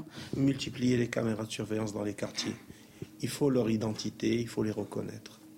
Parce que leur impunité est liée à leur anonymat. La famille du jeune dentiste qui exerçait à Pantin attend désormais que justice soit faite. Une enquête est ouverte et a été confiée à la police judiciaire de Seine-Saint-Denis. Je veux dire, avant de parler du fond de l'affaire, euh, on vient de voir dans ce sujet la famille qui, euh, qui témoigne à visage couvert. Ça dit, ça dit déjà quasiment tout de, de ce type d'affaires. Ce sont les, sont les victimes qui ont peur euh, des représailles, tellement on est dans un climat qui est irrespirable. Et puis alors, la victime, c'est un chirurgien dentiste, 25 ans, enfin, je veux dire quelqu'un de clean, qui travaille, qui a fait des études, je, veux dire, enfin, et qui est là au mauvais endroit, au mauvais moment, encore une fois, parce qu'il ressemble à quelqu'un, parce qu'il est dans une cité, et parce qu'il y a encore une, un règlement de compte, ou, ou que sais-je. C'est une descente, ce qu'on appelle une descente. Une descente, voilà, une vengeance, parce qu'il y a peut-être quelqu'un de la cité qui avait manqué de respect à une autre, un autre quartier, une autre cité. Et donc en fait, on revient au Moyen Âge. En fait, on avait des cités les unes contre les autres comme ça. Et, et je trouve que c'est dommageable. On a un problème vraiment avec avec, ces, avec cette jeunesse. on le voit tous les jours. Euh, je pense que les Américains, ils ont inventé le, le, le concept de cessez-le-feu, le ceasefire.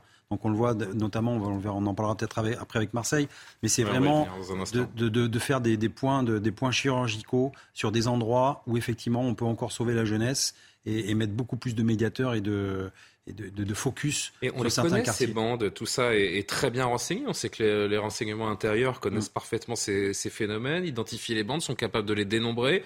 Euh, Qu'est-ce qu'il faut faire? Qu'est-ce qu'on attend pour... euh, alors quoi Faire évoluer la loi Faire évoluer le code pénal pour Alors, pouvoir euh, suivre et, et interpeller Souvent, ces... souvent ce sont des mineurs. Euh, L'ordonnance de 45, euh, les mineurs de 1945, c'est plus les mineurs de 2023. hein. On a changé.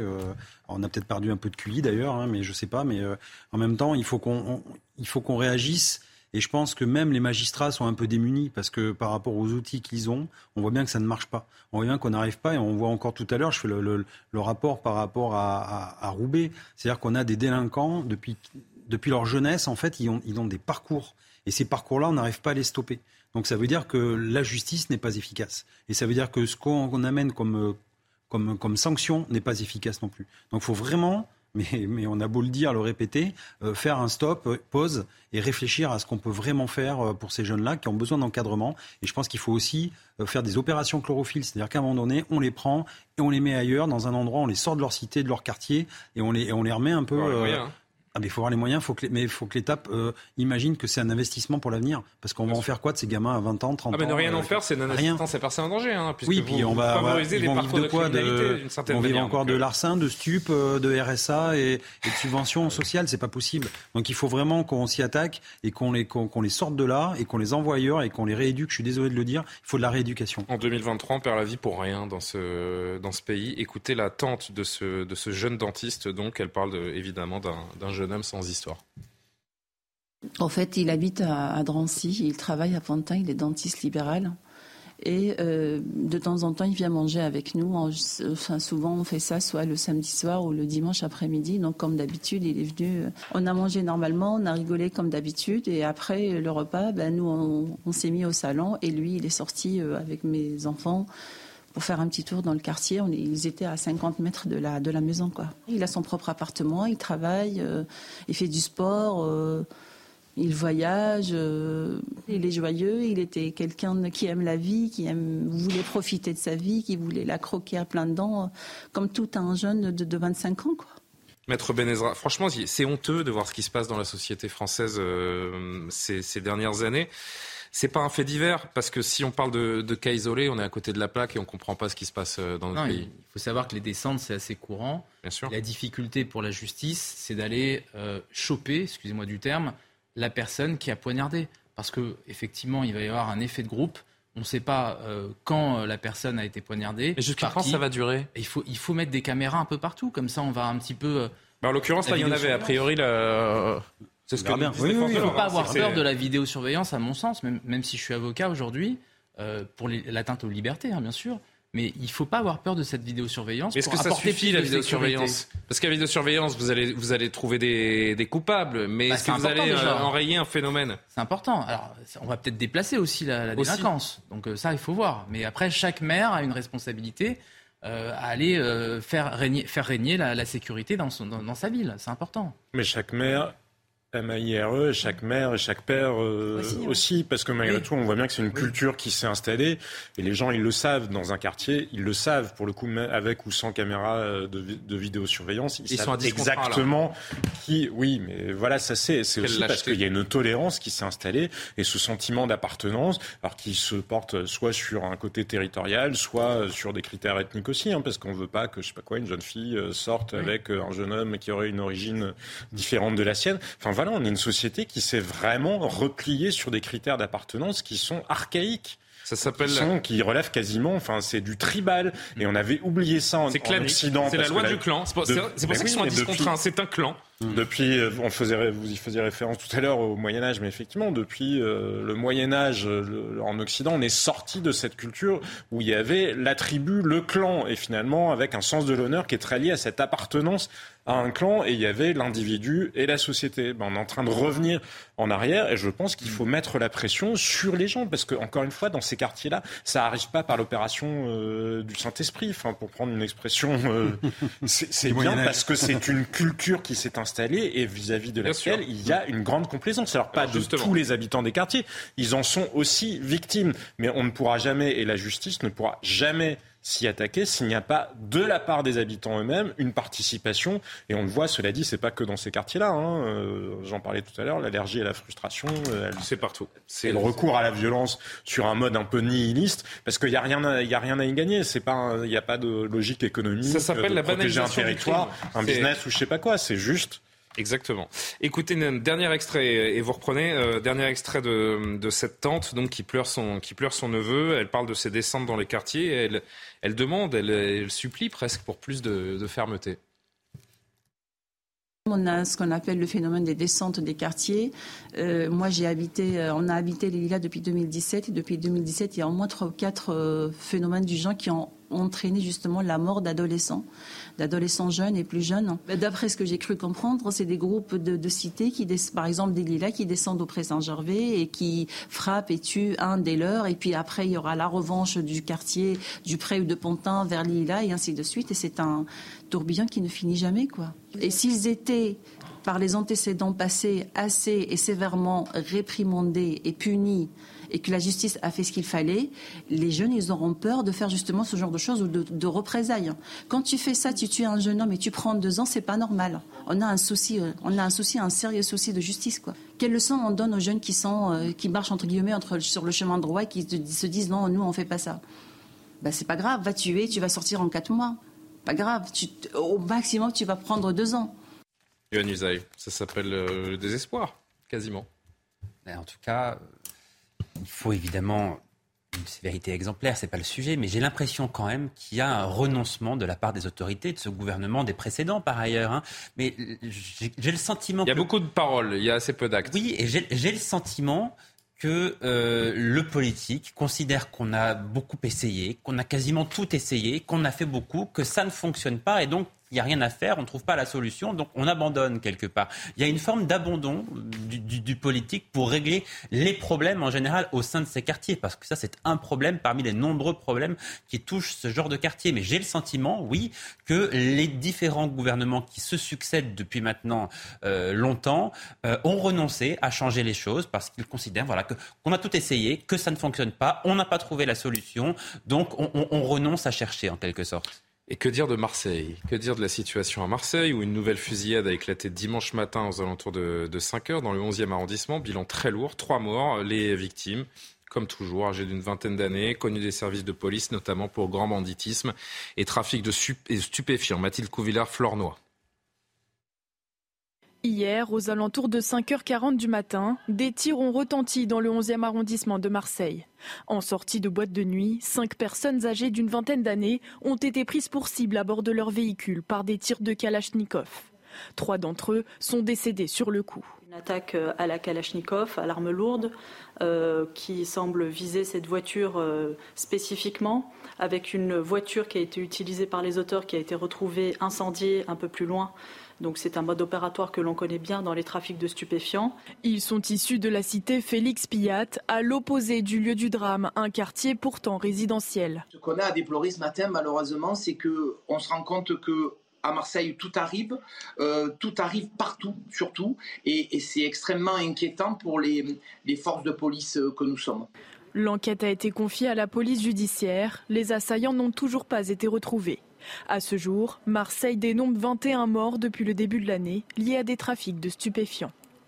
Karim Abrik, empiler les faits divers n'a pas de sens et, c'est pas l'impression que, enfin, j'ai pas l'impression que c'est ce qu'on est en train de faire. On est en train de, montrer des similitudes en plusieurs faits divers, entre plusieurs faits divers, et ça en fait un, fait de société. Comment parler d'autre chose? C'est un mot a, sur lequel on a beaucoup débattu ces derniers mois, ces dernières années. Mais je me demande quel autre mot qu'ensauvagement de la société on peut utiliser. Oui, mais parce que tout à fait, quand on regarde le degré de violence dans certains cas, on empile aussi malheureusement ce genre d'histoires et des histoires sordides. J'ai vraiment en tête, notamment il y a quelques temps, il y a quelques jours, en fait, cette dame de 83 ans en situation de handicap qui s'est fait violer et qui s'est fait voler un 50 euros en même temps à son domicile. Donc la, la lâcheté, le, le, côté sordide des choses, cette banalisation de la violence, mais je dirais même la banalisation. La déshumanisation. Du... Oui, de la banalisation du mal et cette déshumanisation. Et vous savez, un des rôles premiers de l'État, c'est quand même d'assurer la sécurité de ses citoyens. À partir de là, si vous échouez à cette première étape, rien n'est possible. Il n'y a pas d'avenir qui est possible non plus. Alors, je pense aussi qu'on paie le prix d'un déni, on paie le prix, on parle fort, on fait des annonces, mais concrètement, je ne sais pas, on a peur, on a honte, on se rend compte qu'il y a eu un abandon pendant des années et qu'on a laissé, en fait, c'est ça, la nature horreur du vide. Donc, si on ne prend pas d'action, si on ne fait pas euh, véritablement, si on n'applique pas, par exemple, les peines quand il le faut, et quand on ne fait pas de prévention, quand il n'y a pas d'acide communautaire, euh, quand on voit aussi qu'il y a eu des, défaillances, même d'un point de vue, j'allais dire, du design urbain, de comment euh, certaines villes ont été construites et tout ça, bien, quand on laisse, si vous voulez, prospérer tous ces éléments ensemble, on se retrouve avec une espèce de cocktail explosif où il y a cette banalisation de la violence. Et c'est très fort. Quand on parlait tout à l'heure de finalement une, pauvre victime comme ça, au mauvais moment, au mauvais endroit, une dizaine de personnes qui les attaquent, eh bien, ça en, dit, ça en dit long quand même sur l'état de la société. Vous croyez qu'il y a encore des gens qui ont des arguments pour dire que notre société ne s'en sauvage pas, Tatiana Arnard-Barzac C'est compliqué parce que là, si je fais lien entre ça et le sujet précédent, augmentation de la violence, rajeunissement des victimes et puis des victimes tout court, des dommages aussi collatéraux, parce qu'on n'en parle pas. Vous allez voir dans un Motif tout à fait dérisoire et avec la vengeance au cœur de ça, c'est une sorte de logique de vendetta et de vengeance à tout prix et à tout craint qui est quand même absolument terrifiante. Euh, une déliquescence des services publics avec des zones comme ça qui deviennent, deviennent des zones de non-droit, avec des habitants qui ont la double peine et qui sont pris en otage euh, par euh, des dealers et puis par des règlements de compte en permanence avec des tirs, euh, des tirs de balles dont ils sont les victimes collatérales malheureusement trop souvent, ou parfois sur les devantures des commerces ou des immeubles je voyais qu'il y avait des tirs de Kalachnikov, de fusils à pompe. Enfin, mhm. On est dans une logique de guerre et ça qui est terrifiant. Quand on voit aussi la circulation aujourd'hui des armes parlent d'un narco-État. Hein. En France et notamment à Marseille, quand on voit qu'on peut se fournir pour 1000 euros avec une Kalachnikov, c'est quand même juste effrayant. Donc là, on a un vrai souci. C'est-à-dire que là, on a laissé quand même filer des choses qui deviennent extravagantes par ailleurs. J'en reviens à ce que vous disiez tout à l'heure, Maître, et, et toi aussi, Jean-Sébastien, il y a quand même une question de l'éducation. C'est-à-dire que, pardon, mais à un moment donné aussi, il faut que les parents prennent leurs responsabilités. L'État et la police ne peuvent pas tout. C'est-à-dire qu'à un moment donné aussi, on ne laisse pas traîner ces gamins euh, dans la rue euh, passer 10 euh, heures du soir. On vérifie quand même ce que fait son enfant s'il ne va pas à l'école ou s'il y va. Et puis, dernière chose, Emmanuel Macron nous avait promis lorsqu'il est allé à Marseille un plan Marseille en Marseille en grand et notamment une vue 360. C'est-à-dire qu'il y a la logique, évidemment, de vendetta, etc., mais il y a aussi comment on extirpe de ces quartiers ces jeunes, comment on leur promet un autre avenir que de devenir trafiquants, que de devenir tueurs à gages euh, pour gagner beaucoup d'argent. La réalité, c'est qu'il y a une autorité mafieuse qui a pris le pouvoir à Marseille et juste en est là aujourd'hui. volet répressif. Parallèlement, juste, d'un mot sur les... non, non, mais vraiment juste d'un mot sur les armes. De la même manière que le conflit au Kosovo, enfin ou les conflits dans l'ex-Yougoslavie ont généré un afflux bah, d'armes. Le conflit ukrainien génère un nouvel afflux. Et le fait que les Carpates soient une zone de criminalité qui est peu contrôlée. On travaille sur Atlantico avec Xavier Hofer que vous connaissez aussi, le criminologue il alerte là-dessus. Malheureusement, il y a très peu de réactions euh, des autorités, alors qu'on sait que ça va générer un nouvel afflux d'armes de guerre et que ça va encore faire baisser les prix. Donc de toute façon, la situation ne va pas aller en s'améliorant parallèlement, et ça c'est complètement fou, euh, la séquence qu'on s'apprête de regarder ensemble, euh, on a découvert ces dernières heures les vidéos d'un certain Matteo F. Il est âgé d'à peine 18 ans, il travaille pour la DZ Mafia qui est donc l'une des deux grosses organisations criminelles de, Marseille. Il a été mis en examen euh, ces derniers jours pour trois assassinats récents liés à deux dossiers de violence dans le milieu des stupéfiants à Marseille. Euh, les enquêteurs le suspectent d'être lié à d'autres crimes pour lesquels il aurait touché 200 000 euros. En gros, je vous résume, un tueur à gages âgé de 18 ans qui se vante et qui fanfaronne sur les réseaux sociaux avant son interpellation. Regardez. Voilà. Je vais enchaîner les contrats, frérot, je vais redescendre le soir, je vais remonter à Paname, ça va tout baiser, ça. Sur la vie de ma mère, tu vas te jurer, mon sang. Sur la vie de ma mère, tu vas péter un plomb. Sur la vie de ma mère, à dire, je me suis en train de sur un contrat, je suis en train de rigoler. Est-ce qu'on a pris la mesure de ce qui se passe dans notre pays, Jean-Christophe Couvi? Bah, alors, vous savez, quand je vois ça, moi je vois Mais c'est ce garçon, l'Amérique du Sud, euh, les sicarios, c'est ça, c'était les tueurs, c'est les tueurs des cartels, et voilà, les sicaires. Et euh, en fait, euh, pour certains qui veulent aller voyager en Colombie, par exemple, n'allez pas aussi loin, allez à Marseille, hein, c'est Bogota. ça coûte moins cher et on dépense moins d'argent de, de, dans l'avion. Franchement, je trouve qu'on on, l'a dit, on l'a re-redit, on a alerté, on a dit que bientôt la France allait devenir un pays de cartel. on y est. Euh, les collègues, moi j'ai discuté avec des collègues pardon, de 92 à Nanterre qui avaient interpellé justement, ils avaient remonté une affaire d'un tueur comme ça euh, euh, qui était très juvénile.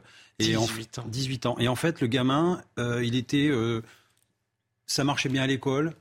Pas, je veux dire, pas une. il passait vraiment à travers de tout. Il n'a jamais vu le juge, jamais une interpellation, quelqu'un de bien. En revanche, il y avait des contrats. On lui laissait une arme à disposition, il allait prendre l'arme, il faisait le contrat, il reposait l'arme, il repartait. Et en fait, il, vivait sa vie de tous les jours. Euh, et, il passait à travers les malles du filet, du filet. Et donc, Qu'est-ce qu'on fait avec ces jeunes? Ben, Je sais pas, parce qu'ils ont, ils ont un manque d'empathie, un manque. Le détachement, oui, là, on pas dans la sociopathie, voilà, euh, psychopathie. Je, ne sais pas comment ils peuvent vivre dans une société normale, en fait, et qu'est-ce qu'on va faire d'eux? Voilà, il va aller en prison. Et après, il va sortir dans 10 ans, parce qu'encore une fois. Je sais pas, franchement. Enfin, là, là c'est perpète. vous verrez, mais oui, mais perpète. Parce que l'enquête, elle est sur. Euh, il, a, hum, il y a trois crimes, donc il est mis en examen, pardon, pour trois assassinats. Mmh. Mais apparemment, selon les, les enquêteurs, il, il, est, il est lié à d'autres crimes pour lesquels il aurait touché 200 000 euros. On parle de 7, 8, 9 assassinats. Mmh. C'est perpétuité. Oui, sauf que c'est perpétuité. Il va aller en prison toute sa vie. Perpétuité, mais il est jeune, il aura des remises de peine et c'est quelqu'un qui, dans 10, 12 ans, allez, il est dehors et après, il va faire quoi? Même s'il prend perpète. Dans 10 ans, il n'aura pas 30 ans. Hein. Bah, quand bon, je suis pas juge, vous verrez bien. Mais... ça vaut le coup, par exemple, de mettre un mouchard là-dessus et de suivre l'affaire. Ah, bah là, je, je parce et vous verrez euh, dans il un an Donc, deux, il est responsable de 5 à 10. Enfin, je, ne vais pas insulter, je vais pas aller plus vite que la justice et c'est pas du tout son rôle, mais il est a priori responsable d'une petite dizaine d'assassinats. Si ce jeune homme de, qui est majeur ne passe pas le reste de ses jours en prison, il va falloir se poser des, des questions. Yohann Usaï. Oui, on, verra. Avant de tirer des conclusions. Euh, je ne tire pas de conclusions, je fais des hypothèses. parce que M. Coury, vous dites qu'il va rester 10 ans en prison. Attendons. Oui, oui, non, mais on verra bien. Dans 10 ans, je serai déjà loin. J'espère que la justice sera quand même beaucoup plus sévère avec cet individu parce que manifestement, là, il s'agit maintenant de protéger. Il tue comme vous allez acheter votre pain. Exactement. C'est la même chose. C'est pour ça que je vous dis qu'il faut que la justice, là, vraiment. Mettre la société à l'abri de cet individu. Parce que ce qui est glaçant, c'est la froideur avec laquelle il raconte ce qu'il va faire. Il est complètement déconnecté de la réalité. Il n'a aucune notion du bien, du mal. Il n'attache aucune importance, aucune valeur à la vie. Il est ou dans un film ou dans un jeu vidéo, absolument. Donc, à, l'évidence, on ne voit pas comment on peut ramener cette personne dans, dans la raison. Donc oui, là, il faut maintenant le protéger parce que vous l'avez dit, même s'il reste 20 ans. Protéger la société de lui. Disons qu'il mmh. reste 20 ans en prison. Il ressortira, il n'aura pas 40 ans. Euh, à 40 ans, vous êtes en pleine possession de tous vos moyens, vous pouvez facilement recommencer. Mmh. Donc, à, l'évidence, oui, ça, c'est un, c'est un danger ambulant pour la société qu'il faut mettre à, je vais juste, à, l'abri. Je voudrais juste qu'on entende la préfète des Bouches-du-Rhône. Vous reprenez euh, derrière sur ces jeunes qui sont euh, de plus en plus jeunes et recrutés donc par ces cartels, ces, ces mafias qui font régner la terreur, notamment à Marseille.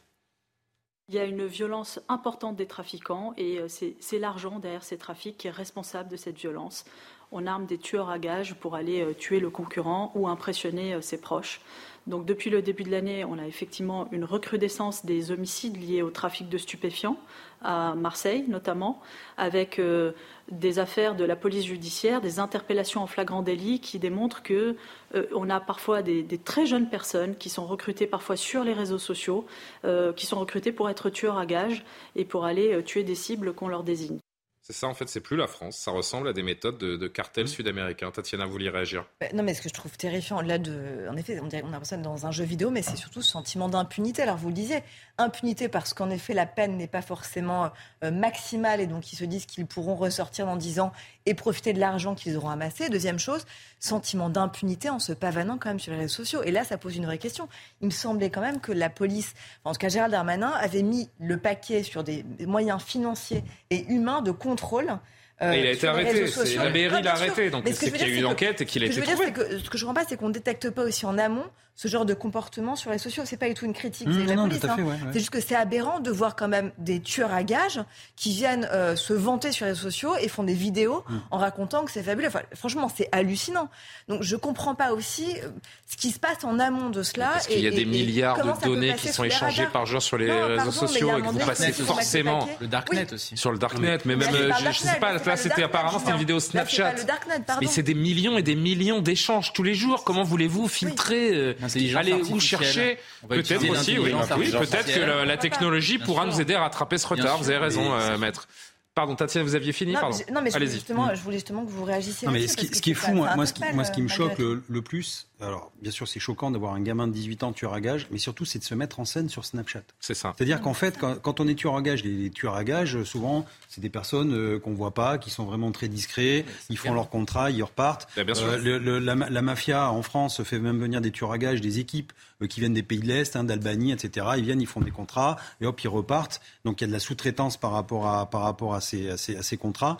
Que là, en fait, c'est vraiment, euh, je suis fier. Euh, parce qu'on en revient à un problème d'éducation. On en revient à un problème d'éducation et de nihilisme. Oui, mais ce que je veux dire, c'est qu'on voit, on voit bien, je veux dire, la, la, la différence entre, enfin, on voit qu'ils se mettent en scène parce qu'en fait, ils, ils réalisent même pas oui, mais c'est un bras d'honneur quelque part. parce, que, c'est la valeur de la vie. Souvenez-vous aussi ces dealers qui, euh, qui faisaient le menu, qui affichaient le menu, etc., qui faisaient des vidéos en affichant. Non, mais il y a des clips aussi. On est là, on est dans, on est dans autre chose. Je pense que là, c'est même pas le sentiment d'impunité, parce que c'est leur propre vie. De toute façon, ils se fichent de leur ah propre vie. C'est pas uniquement le fait d'assumer le profil tu Enfin, le jeu envoie la chandelle. Il y a tellement d'argent à se faire que le, c'est même pas, le risque même pas juste ça. C'est vraiment la perte de la valeur de la vie. Et on voit, ça fait 50 euh, qu'on est dans une société, on a voulu tout déconstruire. On nous explique que d'être conservateur, c'est absolument monstrueux, que c'est un danger terrible. Mais est-ce que réellement c'est euh, du conservatisme qu'a produit cette éducation-là? Est-ce que réellement ce sont des valeurs en disant ben, peut-être que parfois garder un peu de morale, garder un peu euh, de principe, de précepte, un peu de sévérité, euh, est-ce que eh ben, on est arrivé à quoi? On est arrivé à une société où on a 21 la vie n'a plus de valeur parce qu'encore une fois, ces gens-là, que ce soit ceux du premier sujet qui vont rouler, ils se mettent en danger eux-mêmes. D'ailleurs, le conducteur est, mort. Est mort. Donc, et lui, c'est pareil. En réalité, il se fiche de sa propre vie. par définition, il se fiche de celle des autres, puisque ça commence par le fait qu'il se fiche, qu'il se fiche de la sienne. Le cœur du sujet est là. C'est même pas tant qu'il soit sociopathe, c'est qu'il se fiche de sa propre vie. Et quand on a une société où les gens se fichent de leur propre vie, parce qu'ils n'y trouvent plus de sens, parce que nous ne sommes plus collectivement capables ils sont capables de n'importe quoi. Par définition, on se fiche aussi de la vie des autres. C'est juste. C'est juste. Oui, Karima et, Maître euh, Benezra. Non, mais on est vraiment à un degré euh, ultime, j'allais dire, de, de transgression totale. C'est-à-dire que on est quand même dans une période où il y a de moins en moins de limites. On a de plus en plus de mal avec euh, fixer des limites. Hein. Ça va un peu, c'est le sentiment d'être euh, finalement liberticide et on veut euh, promouvoir plutôt la liberté. Mais on voit que pour certains jeunes, donc de transgresser toujours plus loin quand il n'y a plus aucune limite, ben, on assiste maintenant à la transgression ultime. Ça va être non seulement de ne plus avoir de respect pour sa propre vie, mais de pouvoir commettre des meurtres littéralement. Et aussi, ce qui me frappe dans cette histoire, on a parlé dans le trafic de drogue, hein, ces organisations criminelles qui recrutent de plus en plus jeunes pour le trafic. Eh bien là, on est avec des tueurs à gages. Il a 18 ans aujourd'hui. Euh, on parle de, enfin, de plusieurs disais, On est à 21 morts à Marseille depuis le début de l'année sur ces règlements de compte. Mais euh, pour le tueur à gages comme tel, mm. on dit, bon, présumément euh, neuf peut-être. Donc, il a commencé à quel âge? il y a ça aussi. Donc, il y a aussi cette question de ces réseaux qui recrutent de plus en plus jeunes. Alors, que fait-on aussi là-dessus? Est-ce qu'il y a moyen de revoir non seulement la justice... C'est ça qui doit nous intéresser aussi. Oui, c'est ça, comment... je pense. Non, mais la, la, question euh, aussi qu'on doit se poser, il faut comprendre les origines de tout ça. Comment prospèrent, comment grandissent ces, ces mafias dans nos territoires ici euh, en France, euh, Maître Benezra? Je ne sais pas si vous avez un début d'explication, mais... Aujourd'hui, les tueurs à gages, on le sait, ont toujours existé. Hein. Hum on a discuté. des tueurs à gages de 18 ans, je suis pas sûr. c'est toute la question aujourd'hui. Alors pourquoi Il faut se poser cette question. Pourquoi il y a des tueurs à gages de 18 ans, des jeunes délinquants qui vont basculer dans la violence, qui basculent après dans le crime? Parce que c'est une hiérarchie. Bah, on est dans une société où on a des jeux vidéo qui sont de plus en plus euh, violents. On est sur une société où aujourd'hui euh, on a des films de plus en plus violents. On, va mais on est des êtres dotés d'intelligence et de raison. Je veux dire, même à, je, enfin, je suis pas si vieux, mais les jeux vidéo violents, j'ai connu. J'ai même joué. À quel âge À l'adolescence. Ah bah, oui, à l'adolescence, j'ai joué à des jeux vidéo où on tuait des gens, et, pareil, comme des millions d'autres jeunes du, du même âge. il y a un moment, il y a une distance que vous êtes capable de prendre entre la réalité et la fiction. Aujourd'hui, on, est en admiration, on est en admiration devant des influenceurs qui vont arnaquer. Donc il y a influenceurs, arnaqueurs. Qu'est-ce que je vais devenir Soit hmm. influenceur, soit arnaqueur. Et puis à un moment donné, on cherche une solution et on bascule dans la violence et dans le crime. Jean-Christophe Covy, même question. Comment elles prospèrent Comment elles, comment, comment elles grandissent et qu'elles deviennent euh, aussi puissantes, ces, ces mafias euh Déjà, ces mafias, pour exister, il faut qu'elles trouvent des clients. Et les clients, on les a aussi dans des, dans des quartiers, euh, dans des quartiers défavorisés, parce qu'on a des gamins qui sont élevés dans la violence et qui sont en mode, en fait, ils sont pilotes automatiques, ces gamins. On le voit. Ils sont élevés dans la violence, ils répondent par la violence. La violence, c'est quoi? C'est un manque, c'est un moyen d'expression, parce qu'on n'a pas les mots des fois pour, euh, pour expliquer des choses, donc on utilise la violence, c'est la loi du plus fort. Et donc, euh, les mafias, elles surfent dessus. Elles surfent aussi sur les consommateurs, parce qu'encore une fois, on le dit, on le répète, quand il n'y a pas de consommateurs, eh ben, il n'y a pas d'achat, et donc il n'y a pas d'argent.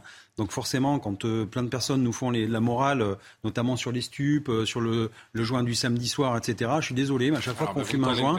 Mais oui, mais et à chaque fois qu'on fume un joint, qu'on achète un rail de coque, etc., mais c'est comme si on prenait une poche de sang, parce que derrière tout ça, quand on voit en amont et tout ce qui se passe derrière, il y a des gens ben, qui sont kidnappés, qui sont torturés, qui sont tués, euh, voilà. Et donc votre rail de coque, de coque, il vous coûte plus cher que 50 euros, il vous coûte des vies humaines.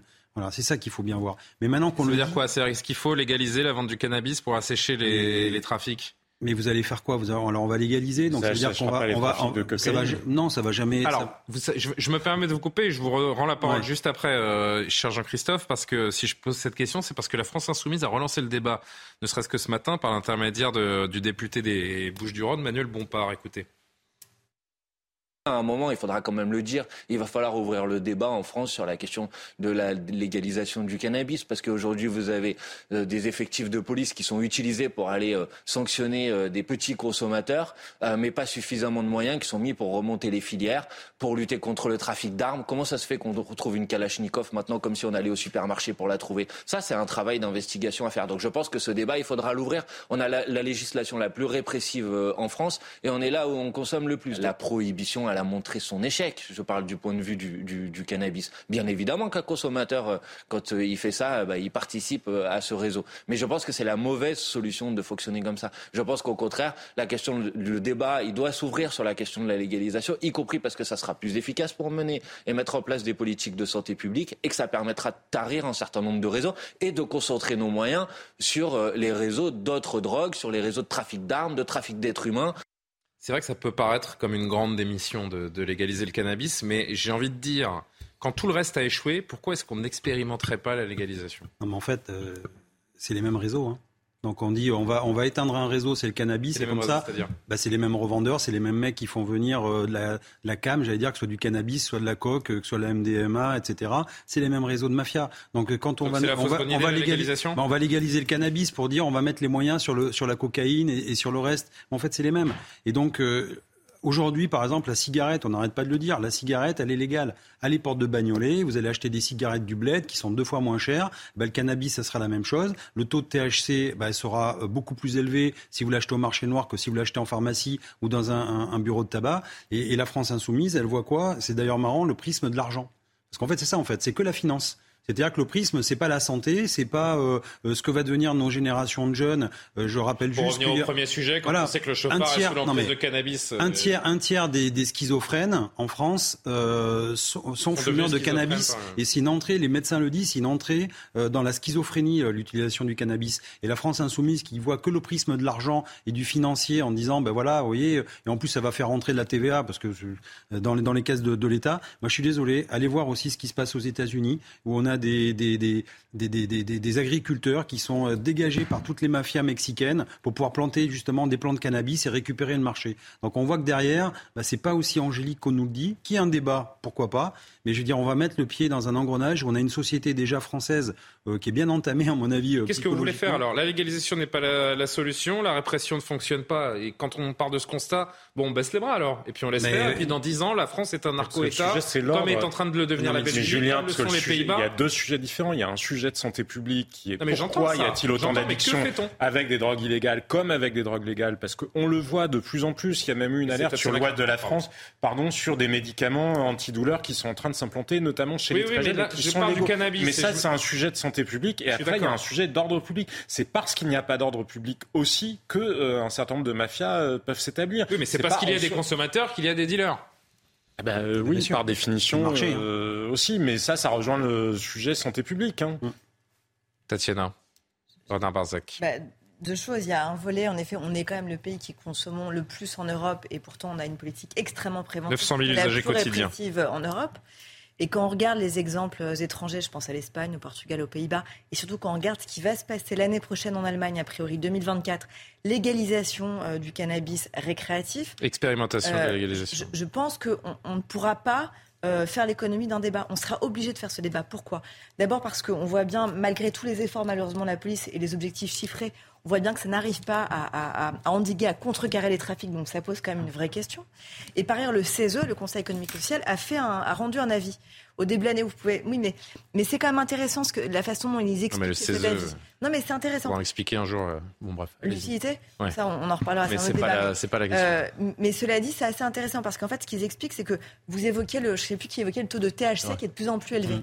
Mmh. Le problème, c'est d'abord, ce taux de THC, on ne peut pas justement contrôler les produits. On ne sait pas ce que, ce que les gens consomment. Si on pouvait euh, tester au moins ces produits, euh, déjà, ça permettrait un peu d'avancer. Deuxièmement, de faire la politique de santé publique. C'est-à-dire que si on avait des points, euh, c'est ce, ce, que propose le CESE, si on avait des points de vente sous licence, encadrés, interdits évidemment aux mineurs, avec des contrôles, peut-être que ça permettrait aussi de couper un peu l'herbe sous le pied du trafic. Non, hmm. ce que je veux dire, c'est qu'on parlait tout à l'heure, par exemple, de la problématique de l'alcool au volant, des stupéfiants au volant. Pourquoi il n'y a pas de prévention? Parce que c'est une drogue, c'est interdit à partir du moment où on considère qu'on peut faire la prévention parce que c'est une question de santé publique et qu'on fait la réduction des risques aussi au passage, je pense qu'on fait aussi évoluer les choses. Je ne dis pas que c'est le béaba, je dis juste que, puisqu'on a tous essayé, peut-être essayons justement de débattre. Il faut que je pense qu'il y a un vrai débat sur ce sujet et que les différentes prises de parole, différents partis pris euh, soient, soient évoqués à ce sujet. Vraiment, c'est important. Et par ailleurs, l'Allemagne, quand ils vont légaliser, il y a une porosité des frontières. Donc, de toute façon, on se retrouvera avec cette problématique. Pardon, Julien. Il est 23h31. Bon, on fait quand même le, rappel de l'actualité. Merci beaucoup.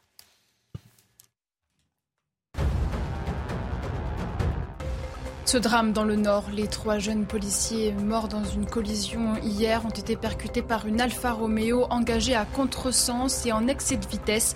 Tué lors du choc, le conducteur de 24 ans était fortement alcoolisé et drogué au cannabis. Une enquête est ouverte pour homicide et blessures involontaires. Le ministre de l'Intérieur présidera un hommage aux victimes en fin de semaine. À l'Assemblée nationale, les députés débattent de l'avenir de l'armée française. Le projet de loi de programmation militaire sera examiné pendant 15 jours. Celui-ci doit fixer le budget et les objectifs de la politique de défense jusqu'en 2030. Le ministre des Armées a notamment défendu le besoin d'une enveloppe de 413 milliards d'euros sur 7 ans, un montant en nette progression par rapport au précédent quinquennat. Et puis dans l'actualité internationale, TikTok a porté plainte. L'application chinoise poursuit le Montana en justice. La semaine dernière, l'État américain a promulgué une loi pour bannir TikTok au 1er janvier 2024. Cette interdiction enfreint la constitution des États-Unis de multiples façons selon l'entreprise et notamment le premier amendement qui garantit la liberté d'expression.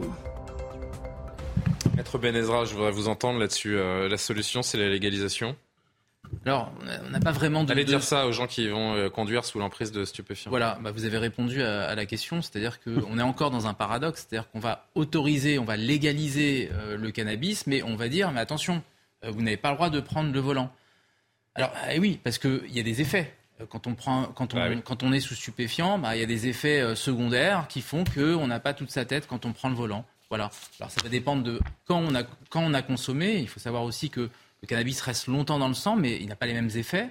Et en tous les cas, aujourd'hui, c'est interdit. Donc, euh, même si on a consommé trois jours avant, on est sanctionné. Là, l'idée, c'est peut-être euh, en légalisant, si on a consommé trois jours avant, peut-être que le jour J, le jour du contrôle, on ne sera pas positif. Voilà. Karim dernier mot. Non, mais je pense sur la légalisation. Bon, vous savez, moi, j'arrive du Québec, du Canada, où c'est légalisé. Il y a des modèles différents. Je ne fais pas la promotion de ça. Je, comprends que chaque société, euh, il y a aussi un aspect moral, il y a aussi un aspect quel message on veut envoyer à nos citoyens. Si on décide que finalement, non, la frontière, c'est on ne veut pas aller dans la légalisation Est-ce que ça a endigué? Une question, est-ce que ça a endigué une forme de, de trafic et de violence au Canada? Bien, ça se passe quand même plutôt bien, mais c'est n'est pas la panacée. Mais c'est sûr que sur, disons, euh, sur ce qui circule comme produit, ah. oui, il y a quand même un certain contrôle parce qu'on parle euh, sur les violences et les crimes que ça entraîne. Non, mais sur, par exemple sur le THC, on parlait des maladies mentales. Évidemment, il y a les gens attendront pas que ce soit légal ou que ce soit illégal pour consommer. S'ils veulent consommer, ça existe déjà. Sur les produits qui sont sur le marché, il y a un meilleur contrôle. Donc vous savez au moins ce qu'il y a à l'intérieur. Vous n'allez pas prendre des produits comme ça à la sauvette dans la rue euh, qui sont peut-être coupés avec d'autres produits chimiques qui accentuent certains problèmes de santé. Donc ça là-dessus, bon, c'est un gain. Sur le reste, est-ce que ça endigue complètement le trafic de drogue? Bien sûr que non, parce que vous l'avez dit, il reste euh, la cocaïne, il reste toutes les, drogues dures. Cela dit, oui, ce sont quand même des, millions de dollars qui sont récupérés par l'État pour, paradoxalement, faire quand même des campagnes de sensibilisation pour dire à quel point finalement c'est nocif pour la santé. Donc, je ne fais pas la promotion de ça. Je pense qu'effectivement, il faut regarder les différents pays, voir ce qui se fait. Euh, et voir justement les différents modèles. Est-ce qu'il y en a qui sont mieux que d'autres? Et si on décide que moralement, si on décide comme société, non, on veut se battre pour dire qu'il y a des choses, on parlait du bien et du mal, par exemple. Bon, ça a l'air un peu binaire, mais si on se dit que non, on ne veut pas, ben, il faut mettre les moyens à ce moment-là pour faire de la prévention et pour combattre le crime organisé et le trafic de la drogue. Si on sortait un peu de ces sujets de crimes, de violences, de stupéfiants, de, de drames qui se succèdent, pour parler d'un sujet euh, très sérieux euh, également, mais, euh, mais bon, il change un petit peu. Je voulais aborder ce sujet parce que je trouve que c'est très intéressant et ça dit là encore beaucoup de choses de notre époque. L'absentéisme au travail qui atteint un niveau record. On en parle parce que c'est le résultat d'une étude d'AXA qui précise qu'un salarié sur deux a été en arrêt de travail l'an dernier contre 1 sur 3 seulement en 2019. C'est la troisième année consécutive de hausse du taux d'absentéisme et cette hausse concerne tous les âges, tous les statuts hiérarchiques et toute taille d'entreprise. Maxime Leguet nous en dit plus avec Mathilde Couvillère-Flornois. L'absentéisme au travail bat des records. En 2022, le taux d'absentéisme a atteint un niveau inédit en France. Pour nous, euh, c'est une alerte qui doit inciter euh, les employeurs, les collectifs dans les entreprises à ouvrir un dialogue de façon à mieux comprendre ce qui se passe. En 2019, 30% des salariés étaient absents au moins un jour dans l'année. En 2022, ils sont désormais 44%. Si la hausse de l'absentéisme concerne toutes les tranches d'âge, sa forte augmentation chez les jeunes interpelle. Entre 2019 et 2022, le taux d'absentéisme a augmenté de 50% chez les moins de 30 ans. Alors comment expliquer de pareilles augmentations? Je, m'aperçois euh, que beaucoup d'arrêts maladie maintenant sont euh, donnés par voie de téléconsultation. Je pense que ça peut aussi expliquer qu'aujourd'hui, euh, on est ces, arrêts maladie de courte durée qui sont souvent d'ailleurs posés à la veille ou euh, en fin de, de, week-end. Un sujet qui préoccupe de plus en plus les entreprises. En 2022, le coût direct lié à l'absentéisme représentait 4,4% de la masse salariale, une augmentation de 29% par rapport à 2019. C'est vrai qu'on a d'abord mis ça sur le dos du, du Covid, Jean-Sébastien Ferjou. Maintenant que c'est terminé, on constate que ça continue d'augmenter. Ça vous surprend? Ah non, parce que c'est une, évolution qui s'est installée depuis longtemps, pas seulement en France. Euh. Il y a beaucoup d'absentéisme à la rédaction d'Atlantico Mais en tout cas, je pense qu'il y a. Non, mais c'est une vraie question. Franchement, c'est une vraie question que je vous pose. Non, mais est-ce que vous, êtes un chef d'entreprise euh, Est-ce que vous connaissez ce phénomène Est-ce que vous le déplorez? Bah, pas trop. On a pu le connaître euh, dans le passé. Parfois, franchement, il y a des questions qui peuvent se poser sur la complaisance d'un certain nombre de médecins parce qu'il y a des gens qui peuvent aller vraiment mal et il y a parfois aussi, c'est pas compliqué d'obtenir euh, un arrêt de travail. Et comme c'est devenu les ruptures conventionnelles ont aussi accentué ce phénomène-là parce que en fait, en voulant faire le bien, on a créé un nouveau mal. Les ruptures conventionnelles permettent à un employeur, à un salarié de se séparer tout en permettant au salarié de bénéficier du chômage. Mais là, on n'est pas dans cette, euh, dans cette idée-là. Là, on est sur des gens qui, euh, qui sur un arrêt maladie, euh, enfin, oui, qui arrivent à s'arranger pour, vous pour voyez bien que travail, en l'employeur, sont des salariés fantômes. J'ai bien compris, mais l'employeur, pour faire un, une rupture conventionnelle, il faut qu'on lui mette la pression, parce que lui, il n'a pas intérêt à vous verser une indemnité si vous voulez démissionner. Ben, vous dites aux salariés, ben, démissionne si t'es pas euh, si pas heureux ici. Et le moyen de faire pression sur l'employeur, c'est quoi? C'est justement l'arrêt de travail. Et il suffit d'aller voir. Ça, je peux vous dire, vous allez voir votre médecin. Moi, j'ai fait l'expérience une fois. Je l'ai fait. Je suis allé voir le médecin. Non, je me sens pas bien. Je suis fatigué, machin. Il m'a arrêté autant de temps que je voulais. Hein. Alors, j'ai jamais employé parce que j'étais moi-même. on l'a fait aujourd'hui. Vous savez quoi On a un journaliste Sarah Fenzari qui euh, aujourd'hui s'est connecté. Euh, on va le mentionner. Hein, c'est la plateforme euh, Doctolib. Alors ça va arriver. Euh, Lumna Daoudi est parti le chercher, mais on a un autre journaliste donc aujourd'hui. Voilà, regardez Sarah Fenzari qui a appelé un médecin. Ça a pris trois minutes et elle a eu son arrêt maladie. Je vous contacte parce que je me sens pas très très bien. C'est-à-dire euh, J'ai pris ma température, j'ai de la fièvre. Donc si euh, éventuellement je peux avoir aussi un, un, arrêt maladie parce que je ne me sens pas du tout. Euh, je vous arrête. Hein. Pour l'arrêt de maladie, je vous donne deux jours, aujourd'hui et demain. D'accord, très bien. Voilà, mademoiselle, tout est là. Super. Vous recevez tout sur votre email. Hein. Parfait, je vous remercie, monsieur. Je vous en prie, bonne soirée. Également, au revoir. C'est QFD. J'ai un petit week-end à prendre, je vais me contacter. Eh ben, allez-y, euh, Serge Nedjar, qui nous regarde certainement, sera ravi, notre non, mais c'est vrai que ça, franchement, ce qu'a fait Loubna, là, c'est quand même complètement stupéfiant. Il suffit de payer 25 euros, qui en plus vous est remboursé par la sécurité sociale, pour euh, avoir deux jours d'arrêt maladie ça. aux frais de la société. Euh, en, en, Et puis vous n'avez pas besoin de vous déplacer, puisque maintenant vous avez la téléconsultation. Alors après, il y a des jours de carence quand même pour, euh, oui. pour la plupart des mais personnes. Bon, dans les grandes, dans les grandes entreprises, ça n'existe pas. Non, ça n'existe pas, c'est vrai. Mais bon, c'est vrai que c'est quand même un peu stupéfiant. Ça interroge beaucoup quand même, parce qu'une société qui veut moins travailler manifestement. Le droit à la paresse, chère à Sandrine Rousseau, qui est en train d'infuser dans notre une, pays. Une, une, société qui veut moins travailler, c'est une société qui s'appauvrit. Euh, le travail, c'est aussi la richesse. Mais la oui, mais richesse, on peut, ce qui est intéressant, c'est de savoir pourquoi, Johan. Oui, et, voilà, et ça. Le sens du travail qui a changé mais chez beaucoup de gens, la facilité avec laquelle on obtient ses arrêts maladie. Il y a une quête de sens, manifestement, voilà. depuis la crise du Covid. Ça, ça c'est certain. Des gens qui s'interrogent sur leur rôle au sein de l'entreprise, au sein de la société, etc. Et il y a aussi, peut-être aussi, une plus grande souffrance au, au travail euh, qu'éprouvent beaucoup de, de, salariés. Pour quelles raisons? Est-ce qu'il y a plus de pression? Est-ce que. Je, je, ne sais pas, mais c'est aussi une question qui, qui se pose. Et c'est sans doute euh, le mélange de tout ça qui fait qu'on aboutit à, à effectivement ce, tout cela. Alors, euh, Tatiana et, et, Maître Benezra, euh, c'est euh, un peu facile de dire les Français sont des feignants. C'est plus profond que ça. Il faut, il faut vraiment analyser cette situation. Je disais, ce sujet est vraiment intéressant parce que là encore, il dit beaucoup de choses de notre société et du monde dans lequel on vit. Il y a un chiffre éloquent, en tout cas, je trouve. L'IFOP, a, en 2022, a fait une consultation. Place, la place du travail, est-ce qu'elle est très importante dans votre vie? 21 des personnes consultantes ont répondu oui, contre 60% en 1990. Est-ce que vous imaginez la dégringolade? En 30 ans. Je, je pense que c'est caricatural de dire les Français sont devenus paresseux, ils ne veulent plus travailler. Il y a en effet le Covid est passé par là et a chamboulé les, les priorités. Je pense mais là, ça commence à devenir du passé, le Covid. Hein, non, non, et ça, non, ça se maintient, cette il y a situation. C'est-à-dire que je pense que le Covid a accéléré une sorte de résilience D'abord au changement, la capacité de, de changer et surtout l'envie d'avoir plus de temps dans sa vie privée, sa vie personnelle. Et ce ratio, le fameux gagner plus, travailler plus pour gagner plus de Nicolas Sarkozy, c'est complètement obsolète. C'est-à-dire qu'aujourd'hui. Ça dépend des catégories. Non, mais c'est gagner moins pour avoir plus de temps libre. On voit l'importance des loisirs qui a vraiment, qui en, en, de façon tout à fait importante. Première chose. Deuxième chose, il y a aussi un rapport au travail qui est complètement modifié. Yuan le disait, il y a en effet d'abord un problème de reconnaissance, et vous en pâtissez trop souvent, vous aussi dans votre profession, mmh. un problème de reconnaissance par le salaire, un problème d'évolution des carrières. Euh, et ça, ça pose une vraie question aux salariés. Du coup, c'est aussi une quête de sens vraiment du travail, un problème aussi de reconnaissance de l'entreprise. C'est-à-dire qu'avant, il y avait une sorte de, de, dans les années 70, etc., un sentiment d'appartenance à l'entreprise très fort chez les ouvriers, notamment. Franchement, la première raison, c'est la plus, c'est la plus prégnante, c'est que le travail ne paye plus, que vous avez une non, catégorie de gens qui tout, disent c'est un tout, que les sociales et l'assistanat dans ce pays tout, font que je peux gagner quasiment autant qu'à m'ennuyer à travailler. Mais bien sûr que si.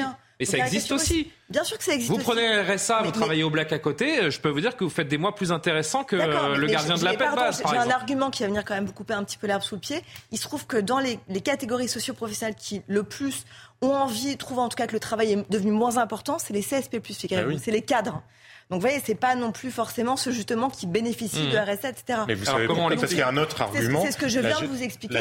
Oui, allez, vas-y, Non, mais juste la, génération de, des, enfin, des euh, millennials, enfin bref, ceux qui sont nés plus ou moins en l'an 2000, va hériter comme jamais dans l'histoire de l'humanité. Que la génération des boomers, non mais si, parce que... Hériter de quoi? Hérité de la génération précédente. Ah C'est-à-dire que le patrimoine accumulé. Oui, mais si, mais c'est non, mais si, parce que ça, ça rentre, ça fait partie des choses. C'est pas la même chose de ne pas travailler ou de ne mhm. pas investir beaucoup sur votre carrière quand d'une certaine manière vous avez une forme de sécurité financière parce que vous, avez, vous savez que vous allez hériter d'un patrimoine et l'espérance de vie étant ce qu'elle est, les gens du baby boom, eh ben ils sont en train, enfin leurs enfants. C'est ce qu'il va falloir faire. Alors mettre qui attend. Enfin sérieusement, il y avait, j'ai vu une étude justement aux États-Unis qui a été faite là-dessus. Ça joue, ça joue profondément parce que c'est une trajectoire dans la vie.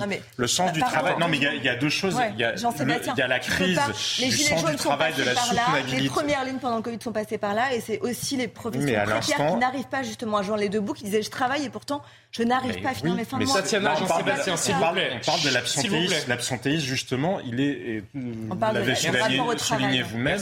Ben oui, mais c'est chez des cadres qui se posent. Maître Benezra, je vais vous dire, on va arriver à un stade où euh, il va falloir récompenser les salariés qui viennent euh, au boulot. Et peut-être que si vous faites ça, ça va donner envie ça s'appelle un salaire en général. Hein. Il existe des clauses qui vont euh, récompenser celui Une prime à la présence. Exactement. Incroyable. Euh, il y a une nouvelle façon de, travailler, je pense. C'est beau. Une nouvelle façon de travailler, c'est le télétravail. Et je pense que ah depuis le Covid, ça s'est développé. Et il y a une forme aussi de jalousie. Parce qu'il ah y a certains métiers où le télétravail va se développer et d'autres métiers où le télétravail ne peut pas se développer. les cadres versus les non-cadres. Les cadres, par exemple. Moi, je reçois aussi quelques collaborateurs. Pour présenter des émissions, par exemple.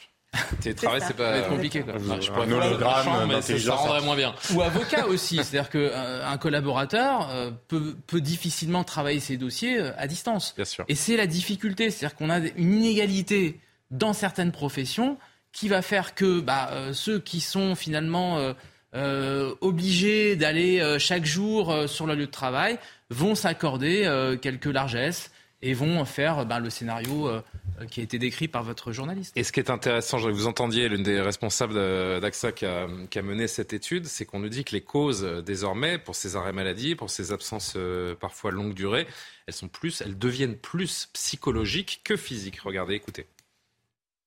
Les jeunes, en effet, donc à plus de 50% de hausse. Et je pense que ça peut questionner aussi, comme ce sont des jeunes de moins de 35 ans, post-Covid, ça peut questionner l'intégration au travail, comment on est intégré dans un collectif de travail qui a vécu cette période, sachant que structurellement, le taux d'absentéisme euh, augmente, mais aussi conjoncturellement. Et puis, en effet, l'autre enseignement de cette étude, c'est que les troubles psychologiques, ce qu'on appelle dans un jargon plus RH, euh, les risques psychosociaux ou la santé mentale, eh bien, pour la première fois, c'est 22% des arrêts de travail et c'est passé devant les troubles musculo-squelettiques, c'est-à-dire plus les sujets squelettiques, vous voyez le mal de dos, la mm. posture au travail, euh, eh bien, euh, qui ne sont qu'à 21%. Karim Abrik. Vous êtes trop musculo-squelettique Oui, c'est ça exactement. voilà. Non, je, je, voulais revenir en fait sur l'aspect générationnel euh, des choses aussi, parce que rappelez-vous, en fait, rappelez-vous, vous êtes peut-être un, peu jeune pour ça, mais oh, dans les années 80, l'air, mais pas vraiment. les années 80, la génération qu'on appelait la génération X, qui sont arrivés sur le marché du travail, donc euh, ils étaient dans la vingtaine, dans les années 80, il y avait un contexte mondial de travail qui était très difficile, crise économique, et on parlait de cette génération No Future. No future. Exactement. Ah je l'ai dans vos pensées. Ah ben voilà. Donc c'est ça. Donc c'était très difficile de trouver un emploi. Alors quand vous avez ce, ce, contexte, si vous voulez, de travail où les postes sont plus difficiles à avoir, où euh, vous n'allez pas justement traverser au coin de la rue pour trouver un emploi, ça fait en sorte aussi qu'on reste non, mais j'ai... oui, là justement, on est dans, on reste dans une sorte de plein emploi. Donc justement, c'est plus facile aujourd'hui de traverser la rue et de trouver un job. Oui, mais c'est ça. C'est ça que je dis. Donc le contexte générationnel aussi faisait que vous aviez un emploi, vous y tenez et vous faites tout ce que vous pouvez pour ne pas perdre cet emploi. Ensuite, sur la question des jeunes aussi, euh, sur ce fameux rapport au travail, il y a la volonté. On est moins dans un contexte de verticalité aujourd'hui. Hein, le rapport au pouvoir et tout ça, on dit c'est plutôt horizontal maintenant. Donc ce rapport à cette autorité est plus difficile. Il y a beaucoup de jeunes, je parle des jeunes, mais pas que je pense qu'on sous-estime aussi ce besoin de chez certains qui est né aussi du Covid de oisiveté, quoi, de, de, de droit à la paresse. Oui, mais Moi, je pense qu'on sous-estime ça. Il y a des gens qui juste n'ont pas envie de travailler parce que leur bonheur personnel ne passe pas par le travail. Mais ça, ça passe aussi la, souplesse. C'est un peu ce que je disais, la souplesse des horaires de et tout ça ah oui, oui, non, mais bien sûr, hein, le, droit à la paresse, c'est bien, sauf qu'il y a des gens derrière qui travaillent pour que vous puissiez en jouir. Ça, nous sommes d'accord, hein, il n'y a, pas de, il a pas de problème, ça vient pas de nulle part, les subventions. Et sans compter ben, tout l'aspect psychologique aussi dont on parlait, quand on dit qu'il y a autant de consommateurs de drogue, de médicaments hein, et de drogue légale ou illégale, il y a quelque chose sur l'aspect euh, santé mentale aujourd'hui. C'est une crise du Et Jean-Christophe Couvi après. Jean-Christophe Couvi.